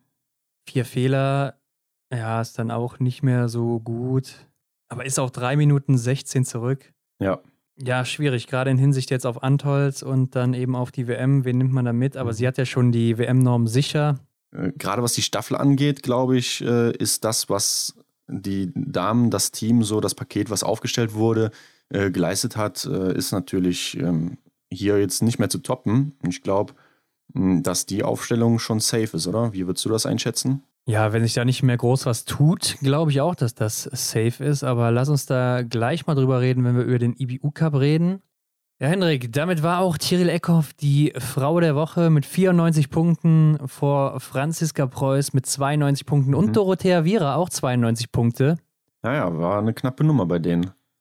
Ja, aber damit baut Tyrell Eckhoff natürlich ihre Führung ein bisschen aus. Oder was heißt, sie führt ja noch nicht mal, aber sie macht Punkte gut auf Marte Olsby-Reuseland, 24 an der Zahl. Mhm. Und genauso Dorothea Viera kann ein bisschen was aufholen. Ja. Ja, und bei den Männern baut Johannes Tingesbö weiter aus mit 96 Punkten, der beste Mann der Woche. Mhm. Vor Taje Bö mit 88 Punkten und dahinter Sturla Holmler Greit mit 83 Punkten. Lukas Hofer auf Platz 4 mit 81 Punkten. Also äh, gute Woche mal wieder für die Norweger, kann man so sagen. Ja, klar. Ja, und wenn wir uns jetzt mal den Gesamtweltcup anschauen, dann, dann müssen wir doch eigentlich schon nächste Woche, je nachdem wie es läuft, wirklich mal einen Führungswechsel sehen bei den Damen. Tiril Eckhoff kommt der Marte Olsby-Reusland ziemlich nah. Henrik, warte mal ab, wir sind nächste Woche in Antolz, ja? Und wenn du dich an letztes Jahr erinnerst, dann überleg mal, wo Tiril Eckhoff in Antolz war und wo Marte Olsby-Reuseland in An- Antolz war. Also ich erinnere mich da, äh, dass Marte jedes Mal auf dem Podest stand und die ein oder andere Goldmedaille mitgenommen hat. Ja, ich erinnere mich düster. Ähm, hier hat sie auf jeden Fall noch einen Vorsprung von 19 Punkten. Also auch, weil, was du gerade angesprochen hast, äh, wenn wir mal bedenken, wir haben einen Einzel- und einen Massenstart. Also da sehe ich Marte Olsby-Reuseland eigentlich schon vorne, die mit Sicherheit Mhm. auch mit sehr guten Gefühlen nach Antolz kommt. Ja, ihre Stimmung muss natürlich äh, unfassbar gut sein, wenn sie an Antolz denkt. Aber Gerade im Einzel hat Tyrell Eckhoff, glaube ich, nur einmal den verkürzten Einzel in Kenmore gewonnen und ansonsten sah sie da immer ziemlich blass aus. Mhm. ist auch wieder ein Rennen für Hanna Oeberg, die nämlich, wie du schon sagst, auf Platz 3 aktuell ist, nur 29 Punkte hinter Marte Olsby-Reuseland. Mhm. Ja. Und das könnte auch vielleicht ihre Woche werden, wo sie wieder zurück ins gelbe Trikot schlüpft. Ja, das kann gut sein. Aber ich glaube, dann, da räume ich der Tiril doch eher dann die Chancen ein. Klar, ähm, Hanna Oeberg ist eigentlich die Frau, wenn es in den Einzel geht, die man auf jeden Fall vorne setzen sollte, äh, was Tippspiel angeht oder so. Mal sehen, was dann die, wie sagt man so schön, Lokalmatadorin Dorothea Vira macht, denn die ist zurzeit auf Platz 4. Ja, ist schon eine Lücke von 108 Punkten zu Hanna Oeberg. Also da äh, muss schon einiges passieren, aber sie ja auch die Weltmeisterin im Einzel und die Silbermedaillengewinnerin aus dem Massenstart Mhm. von Antols letztes Jahr und davor das Jahr auch schon mal die Verfolgung gewonnen. Also Dorothea Viera kann man auch wieder einiges zutrauen, gerade wo sie jetzt so ein bisschen Aufwind hat. Franzi Preuß aber auch nur drei Punkte hinter Dorothea Viera, ist auf Platz 5 gerutscht jetzt, hat Elvira Oeberg endlich mal überholt. Ja, Und äh, ich glaube, viermal schießen ist auch für sie wieder so ein Top-Rennen. das habe ich auch so ein bisschen im Gefühl. Also für Franzi wird es wahrscheinlich, würde ich mich jetzt mal so festlegen, wieder ein gutes Wochenende in Antolz. Gerade nach den tollen Ergebnissen jetzt hier in Oberhof, Woche 2. Ja, Elvira Oeberg und Ginara Alimbekova rutschen so ein bisschen zurück, ne, nach Mhm. äh, ja, zwei nicht so guten Wochen, würde ich sagen. Lisa Theresa Hauser kommt natürlich deutlich nach vorne, ist Platz 8 jetzt. Und dahinter lauert Maketa Davidova, die wahrscheinlich schon ein bisschen das blaue Trikot jetzt so ins Auge fasst langsam. Ja, Und die Tschechin ist halt so schnell auf den Skiern, da könnte ich mir auch vorstellen, dass die da auf jeden Fall auch noch ein Wörtchen mitreden möchte. hinter ihr Anaïs Chevalier-Boucher und Denise Herrmann auf Platz 11. Ja, Denise, 329 Punkte, ja, also Martha Olsby-Reuseland 579. Mhm. Da muss sie schon eine Podestserie starten, damit sie da nochmal in die Nähe kommt. Aber ich glaube, der Zug ist jetzt wirklich abgefahren erstmal. Ja, Julia Simon klettert natürlich nach ihrem Sieg jetzt auf Platz 12. Ingrid Landmark-Tandrevold nur noch 13. Klar, hatte jetzt abgesehen vom Massenstart gar keine Punkte geholt in äh, Oberhof. mhm. ja Justine Brezas-Boucher rutscht ein bisschen ab auf Rang 14 und Lynn Persson kommt auf Platz 15 hoch. Sie verbessert sich um einen Platz. Ja, Janina Hettich aktuell 20. Mhm. Nächste Deutsche ist das dann, ja, mit 204 Punkten. Aber Hendrik, das ist ein gutes Zeichen, denn damit ist sie auf jeden Fall im Massenstart wahrscheinlich dabei. Am kommenden Sonntag ist es, glaube ich, auch wieder dann in Mhm. Antolz. ist auf jeden Fall eine gute Platzierung, ne? denn äh, wie du sagst, der Massenstart ist natürlich immer attraktiv und wenn du, ich glaube auch wenn du vom Kopf her weißt, dass du zu den besten 30 schon gehörst, ne? wenn du ein Rennen mitmachen darfst, was äh, gar nicht alle Athletinnen mitmachen dürfen aufgrund der Platzierung, dann ist es doch schon mal viel wert. Ja, und Janina, übrigens, Janina zweimal im Liegendanschlag im Massenstart daneben geschossen, ja, also sehr ungewöhnlich. Mhm. Ja, Ihre äh, drei ersten Fehler sind das jetzt im Liegendanschlag, aber klar, war eigentlich auch nur eine Frage der Zeit, bis sowas mal passiert. Das kann man einfach nicht durchhalten. mhm. Äh, jedenfalls mit dem Einzelrennen, denke ich, liegt ihr das auch ganz gut als gute Schützin, dass sie da vielleicht noch ein paar Punkte nach vorne gut macht und äh, dann auf jeden Fall auch im Massenstart dabei ist. Lisa Vitozzi klettert auch ein bisschen hoch, Platz 22. Ja, bin ich mal gespannt, was wir da noch erwarten können. Ja, es macht mir so ein bisschen den Eindruck, auch wie Dorothea Viera, dass sie so ein bisschen ja, langsam in Form kommt, äh, was auch die WM angeht. Ne? Dass man, wir sind jetzt, äh, ja, wir haben noch Antols vor uns, dann haben wir eine kleine Pause. Ich weiß gar nicht wie lang, aber dann steht schon Pokljuka an. Und Ja. dann geht es um Medaillen. Und ich finde, so, so langsam kommen die ein oder andere Athletin wirklich in Form. Ja, Lisa Vitozzi ist auch für mich so eine Frau, die darfst du nie abschreiben. Und jetzt gerade mit der Vorgeschichte Coronavirus, Mhm. einen Monat nicht trainiert, ziemlich platt gewesen, wahrscheinlich noch die Nachwirkungen so in den Knochen. Ja. Aber man sieht so, die läuferische Form zeigt nach oben bei ihr auch deutlich. Mhm. Also überleg mal, das ist gerade mal sechs, sieben Wochen her, wo sie da krank war. Und äh, sie ist schon wieder ganz okay dabei. Und ich glaube, bis Pokeljuka, also Podestplatz ist immer drin bei ihr. Das äh, darf man nie abschreiben. Und ja, mal sehen, was wir da noch erwarten können. Aber genauso wie Svetlana Mironova ist ein Platz vor wie Totzi. Ja. Ist auch so eine, die jetzt gerade so ein bisschen Aufwind kriegt und äh, wird wahrscheinlich auch noch ein bisschen klettern. Mhm. Tja, wer ein bisschen klettern sollte, ist Maren Hammerschmidt. Zurzeit 32. im Gesamtweltcup mit 125 Punkten. Ja, zumindest äh, die Top 25, so, die sollte sie doch erreichen. Ja, bis 25 sind es aktuell 62 Punkte. Die wird sie nicht erreichen im Einzel, ganz klar. Gibt ja auch nur 60 für einen Sieg, also mhm. da muss sie schon wieder über ein gutes Ergebnis kommen im Einzel, dass sie dann eben ähm, am Sonntag über diese Top 5-Wertung dann eben da reinkommt in den Massenstart. Ja. Aber ich glaube auch in einem Einzel, sie ist eine gute Schützin, ähm, wenn sie da nicht so viele Fehler schießt, ist da einiges möglich, gerade bei dem Einzel, das immer so ein Rennen ist für auch Leute, die läuferig nicht so in Form sind vielleicht, aber gut schießen können. Mhm. Wegen dieser Strafminute eben. Vanessa Hinz, 37. aktuell, muss auch über die Top 5-Wertung ganz klar kommen, also sonst gar keine Chance. Ja, und Anna Weidel ist 61. hier, 25 Punkte. Ja. Und gucken wir mal zu den Herren, was da so passiert ist, Hendrik. Tja, bei den Herren steht natürlich ein Name ganz oben, Johannes Tinisbö.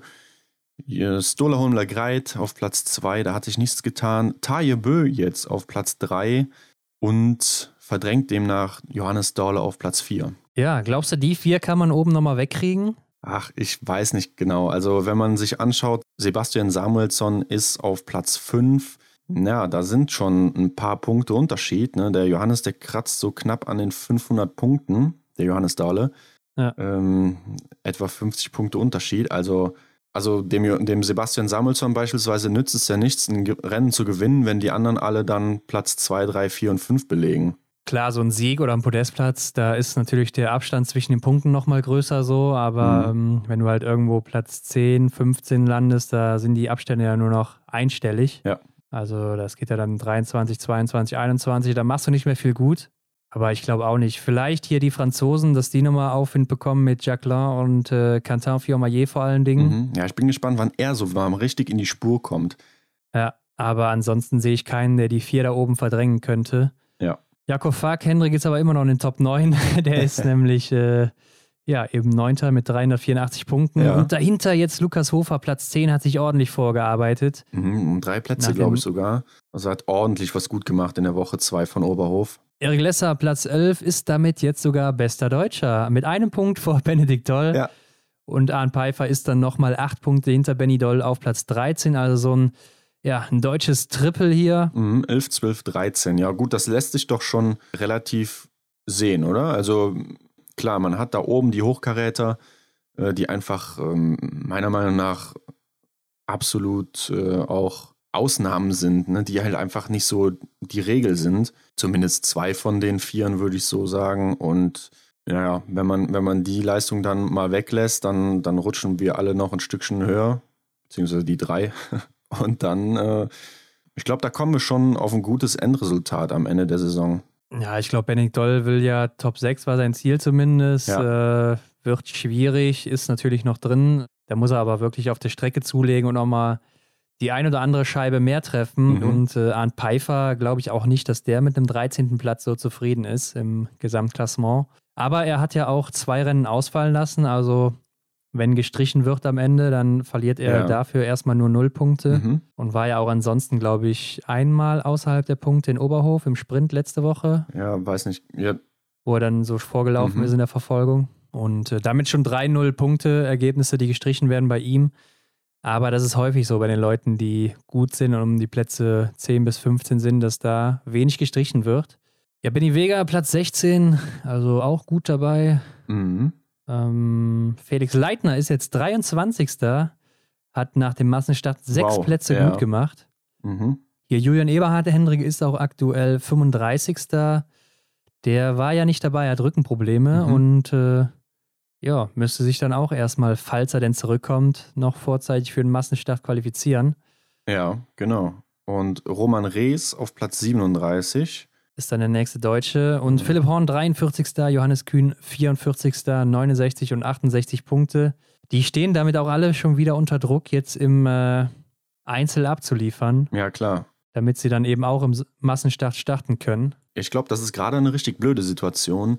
Klar, du bist halt immer irgendwie unter Druck und musst abliefern, keine Frage. Aber wenn es dann darum geht, ein gewisses Ziel zu erreichen, um überhaupt in dieses nächste Rennen zu kommen, den Massenstart, so wie ich eben schon bei Janina Hettich äh, gesagt hatte, dann ist es nochmal eine ganz andere Nummer, oder?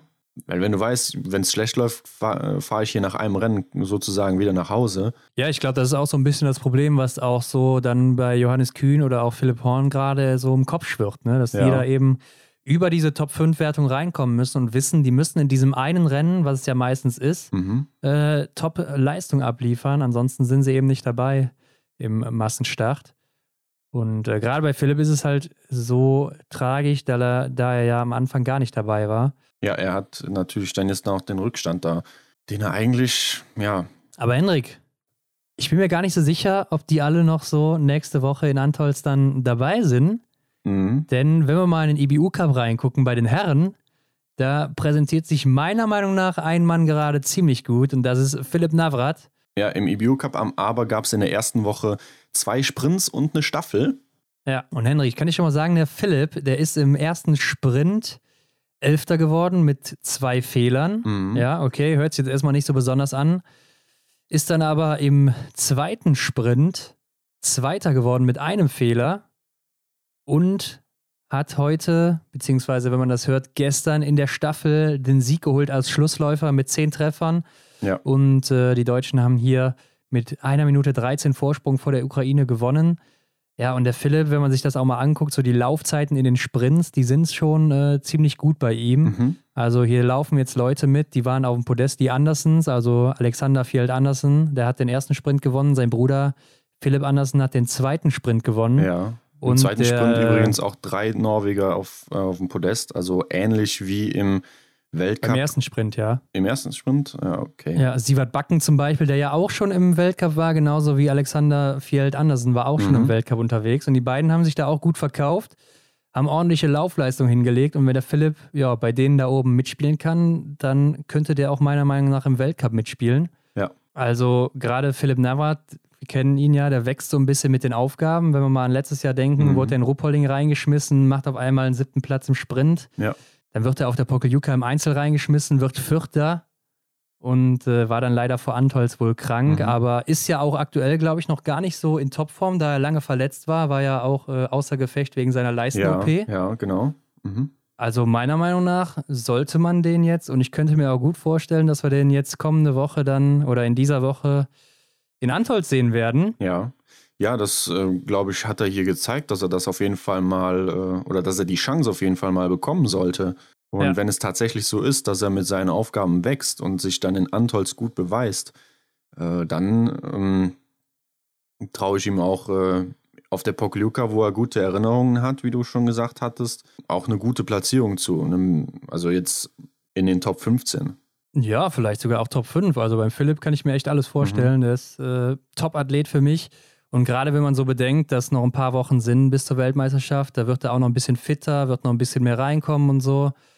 Und äh, läuferisch vielleicht noch was zulegen. Und äh, also wäre für mich übrigens auch so eine Personalie als Schlussläufer. Mhm. Ich glaube zwar nicht, dass es jetzt so schnell dazu kommen wird, da sich da zuerst mal ein bisschen beweisen muss, Ja. aber ich glaube, so von den Nerven her und vom Typ her wäre er da echt so äh, der perfekte Okay. Charakter für. Ja, ich habe hier gerade die Staffel offen der Herren und ähm, Ukraine auf Platz 2, Frankreich auf Platz 3 und ich möchte mal kurz auf Norwegen eingehen, denn du hattest ja anfangs gesagt, dass ja auch der Nachwuchs der Norweger natürlich äh, brutal ist, ne, wie, wie da im Sprint Ja. eben auch gesagt, äh, die drei Jungs auf dem Podest und hier die norwegische Staffel läuft sechs Extra-Runden und 14 Nachlader insgesamt und Ja. wird Vierter.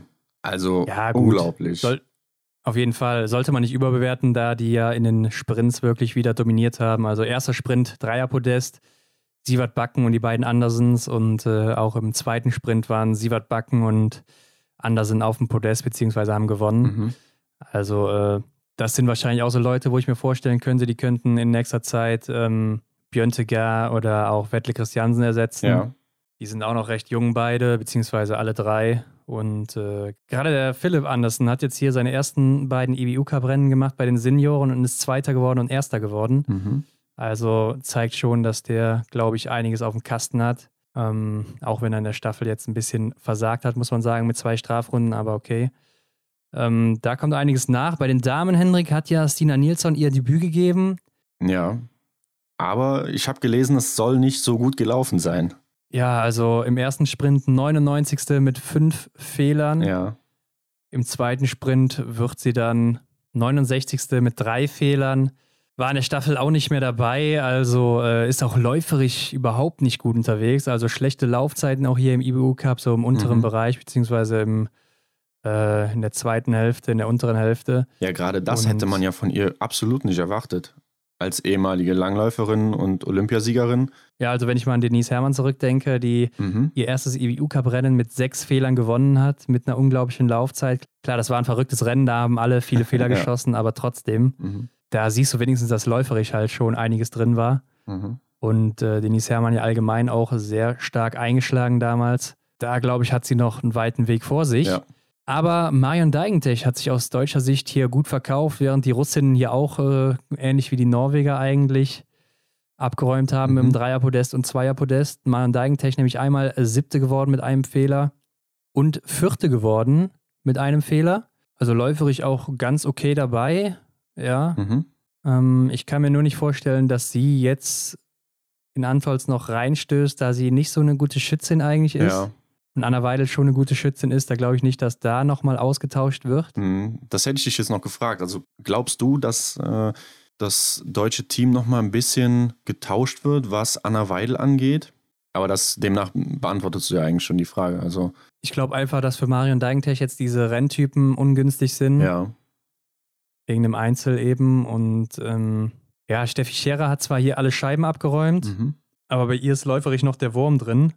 War ja letztes Jahr auch sehr stark im IBU Cup Ja. und ist jetzt hier mit 10 Treffern 31. geworden und 16. Also ja, da war läuferisch schon ein deutlicher Unterschied zu sehen und das im IBU Cup, wo die läuferische Qualität noch nicht so hoch ist. Franziska Hildebrand 19. und 9. geworden. Also Mhm. ich glaube, die hat auch erstmal keine Chance mehr, da so schnell zurückzukommen, obwohl Einzel ihr ja auch liegt. ja. Also das wäre noch mal, also ich glaube, das wäre eine Riesenüberraschung, wenn wir Franziska Hildebrand noch mal im Weltcup sehen würden, oder? Ja, ich meine, es kann sein. Also, wenn sie gute Ergebnisse abliefert, dann äh, kann ich mir das schon vorstellen. Aber, Ja. aber ich glaube, mit einem 19. und 9. Platz äh, kommst du nicht ins Weltcup-Team. Mhm. Ja, in der Staffel hat sie auch nochmal zwei Nachlader gebraucht, liegend.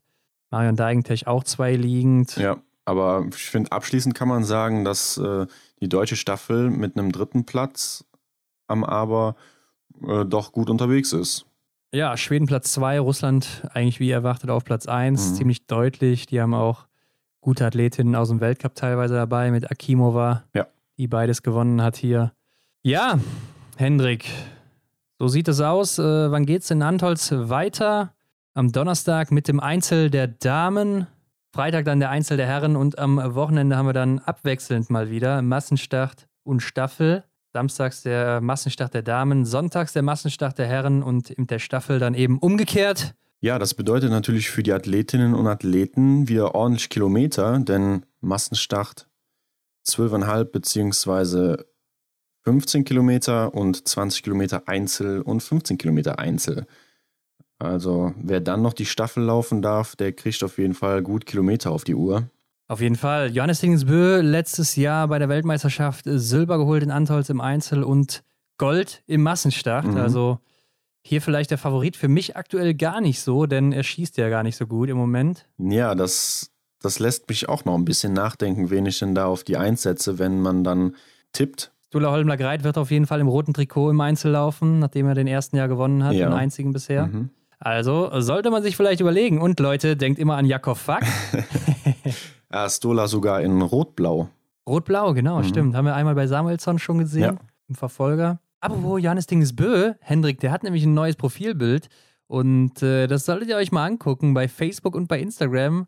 Vielleicht fällt euch da irgendwas auf. Ja, guter Hinweis. Ich würde sagen, dann sind wir durch mit Oberhof und wir freuen uns auf Antholz. Genau, bis nächste Woche, Leute, und viel Spaß mit den Rennen in Antolz. Ciao. Das war's wieder mit der Extra-Runde Biathlon für diese Woche. Wenn euch das Ganze gefallen hat, dann lasst uns eine Bewertung da, folgt uns, um keine Episode zu verpassen und teilt den Podcast mit euren Freunden. Für weitere Informationen rund um den Biathlon-Weltcup schaut auf unserem Instagram-Kanal vorbei. Alle Links findest du wie immer in den Show Notes. Vielen Dank und bis nächste Woche.